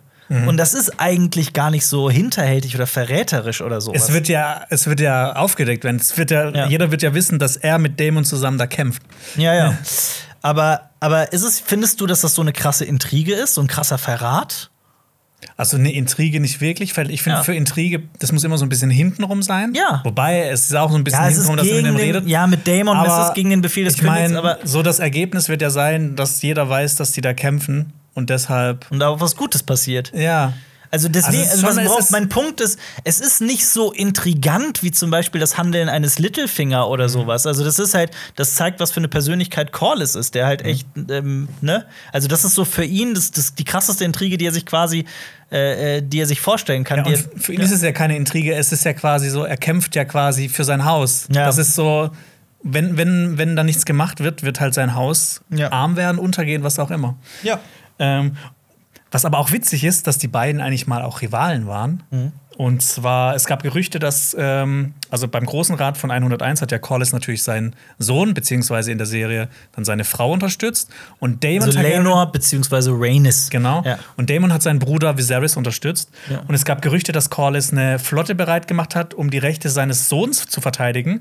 Und Daemon hat darauf reagiert und ebenfalls eine kleine Armee ähm, quasi ähm, versammelt, um Ja. seinen Bruder zu verteidigen. Mobilisiert. Ja. Was halt auch cool ist, ne? Was, Dass da was wär fast ein Konflikt Ja, ausgebrochen, so, so ja. wechselnde Allianzen. Also, Ja. das wird jetzt nicht in der Serie erzählt, aber ich glaube, das ist auch einfach interessant zu wissen. Ja. Ich finde, die sind auch beide so ein interessantes Duo. Voll. Das sind irgendwie so, so zwei Kämpfer, die Ja. so mit allen Wassern gewaschen sind. Und ich finde, die könnten auch so zusammen auf Abenteuerfahrt gehen. Ich glaube, die können so viele coole Sachen erleben. Auf jeden Fall. Ja. Und dann schließen wir die Klammer. Wir haben die perfekte Struktur und gehen wieder zurück an den Anfang der Folge und sehen erneut die Trittsteine. Nur dieses Mal sehen wir einen Mann in einer recht nahen Einstellung, nämlich Craigus Daha, den Crab wieder. Damit schließen wir auch diese Klammer, die wir auch schon in einer der Folgenbesprechungen geöffnet haben, wo wir gesagt haben, wir haben keine Ahnung, wer das ist. Ja. Aber jetzt wissen wir, es ist Craig Staha, ähm, der Prinzadmiral, wie Ja. er auch genannt wird. Ich finde, er sieht nicht aus wie ein Prinzadmiral. ich finde, er sieht mega interessant aus. Ja. Und ich finde, ich habe ihn mir komplett anders vorgestellt. Ja, ich habe ihn mir mir eher so, Wie ein so Prinz vorgestellt, Hey, wie, so, ne? wie so ein Piratenkönig, der so lacht und so Bier trinkt und Ja. so vielleicht so irgendwie bunte Haare hat oder keine Ahnung was. Ja. Aber ich muss sagen, ich finde ihn jetzt so noch viel cooler. Auf jeden Fall. Und diese Verbrennung, diese Maske, das macht ihn ja super mysteriös. Mysteriös und Ja. ne, ich glaube, es wird der Hauptantagonist. Ja, ich glaube, der wird Staffel so ein sein. bisschen so die, die, den Posten einnehmen, den in Game of Thrones der Nachtkönig hatte, glaube ich. So ein bisschen vielleicht. Ja, aber vielleicht wird er auch nicht nur in einer Nacht besiegt werden. Das wäre schön. Ja, wir, wir haben es versprochen, das Fazit zum Schluss. Ähm, wie fandest du die Folge? Ähm, ich fand die großartig. Bei mir kommt jetzt auch gerade mit der zweiten Folge wieder so ein Game of Thrones Gefühl auf, ähm, weil halt viele viele Sachen, die Game of Thrones halt schon so toll gemacht hat, dass die werden halt jetzt oder in den ersten Staffel gemacht hat, die werden jetzt in House of the Dragon so fortgeführt. Perfektioniert, weiterentwickelt. Ja. perfektioniert und halt auch noch mit einem ultra fetten Budget. Ne? Ja. Du hast die ersten Staffeln aus Game of Thrones, aber halt mit dem doppelten, dreifachen Budget. Ähm, es gibt teilweise wunderschöne Szenen, atmosphärische Szenen, äh, gerade die auf Drachenstein, die fand ich mega schön. Ähm, Im Gegensatz dazu gab es auch bei Königsmund mal so eine totale. Ich fand die sah sehr unfertig aus, also wie, wie so ein Computerspiel. Aber das Mhm. was ist ne, das ist das, vers das, das verspielt sich. Ich finde, das, das, ähm, das versendet sich. In der englischen Synchro ist mir auch noch ein kleines technisches Detail aufgefallen. Gerade bei den Figuren Misaria und bei, äh, bei Viserys, vor allem bei dem Dialog im Garten. Es gibt so ein, zwei Momente, in denen die Figuren noch ihre, in denen das, das Gesagte, das, was man hört, nicht zu den Lippenbewegungen passen. Definitiv. Und das sind keine Momente, wo der so einfach stammelt oder sowas, sondern wirklich, das sind so, das ist halt, glaube ich, wo das ADR, also das, die Nachsynchronisierung, so ein bisschen schiefgelaufen sein könnte. Aber das sind so mini, mini Sachen. Ja. Sorry, ich wollte dich da nicht allzu sehr unterbrechen. Ja, ist gut. Und ich finde es halt schön, ne? du merkst halt so, dieses Spiel der Throne beginnt wieder, die Schachfiguren werden platziert Ja. und wir werden noch viel Tod und Elend zu sehen bekommen. Ja. Und Intrigen und Machtspiele und darauf freue ich mich einfach sehr. Ja. Kann ich nur unterschreiben. Ich will nur noch sagen, dass ich hellauf begeistert bin. Für mich äh, kratzt das an eine 10 von 10. Ich bin wirklich, ich finde, die, und dieser kleine Makel, den ich noch in der ersten Folge hatte, dass das irgendwie zu heftige Exposition war und dass sehr wenig Spannung aufkommt innerhalb dieser ersten Folge, was so ein kleines Mini-Kritikpunkt von mir war. In dieser zweiten Folge hat sich das schon wieder egalisiert und Ja. ich bin wirklich äh, äh, extrem, extrem angetan. Danke, Ja, HBO! äh, gerne, gerne. Hoffen, hoffen wir mal, dass es so weitergeht. Also, wir haben äh, da auch noch nicht vorgeguckt. Das ist nicht wie bei Rings of Power oder sowas. Also, wir gucken das zeitgleich mit euch ähm, und sprechen dann nächste Woche über die dritte Folge. Also, wenn ihr die sehen wollt, werdet einer oder eine von 322.000 Abonnenten und Abonnentinnen. Zeigt Funk und allen, wie toll CSB ist. Unterstützt uns. Das würde uns sehr freuen. Ähm, genauso die, ähm, äh, der Aufruf an euch. Wie fandet ihr die zweite Folge? Schreibt uns eure Meinung unbedingt mal in die Kommentare. Äh, wir verlinken euch hier auch noch das, das, äh, ein Video von Zweifelsfrei, nämlich äh, dem Funk-Statistikkanal. Wie viele Jedi gibt es unter uns? Ein Video über Volkszählungen, Statistiken und, Und Jedi. und Jedi. äh, genauso äh, verlinken wir das Video, das du gemacht hast, die Vorvorgeschichte von äh, Hotted.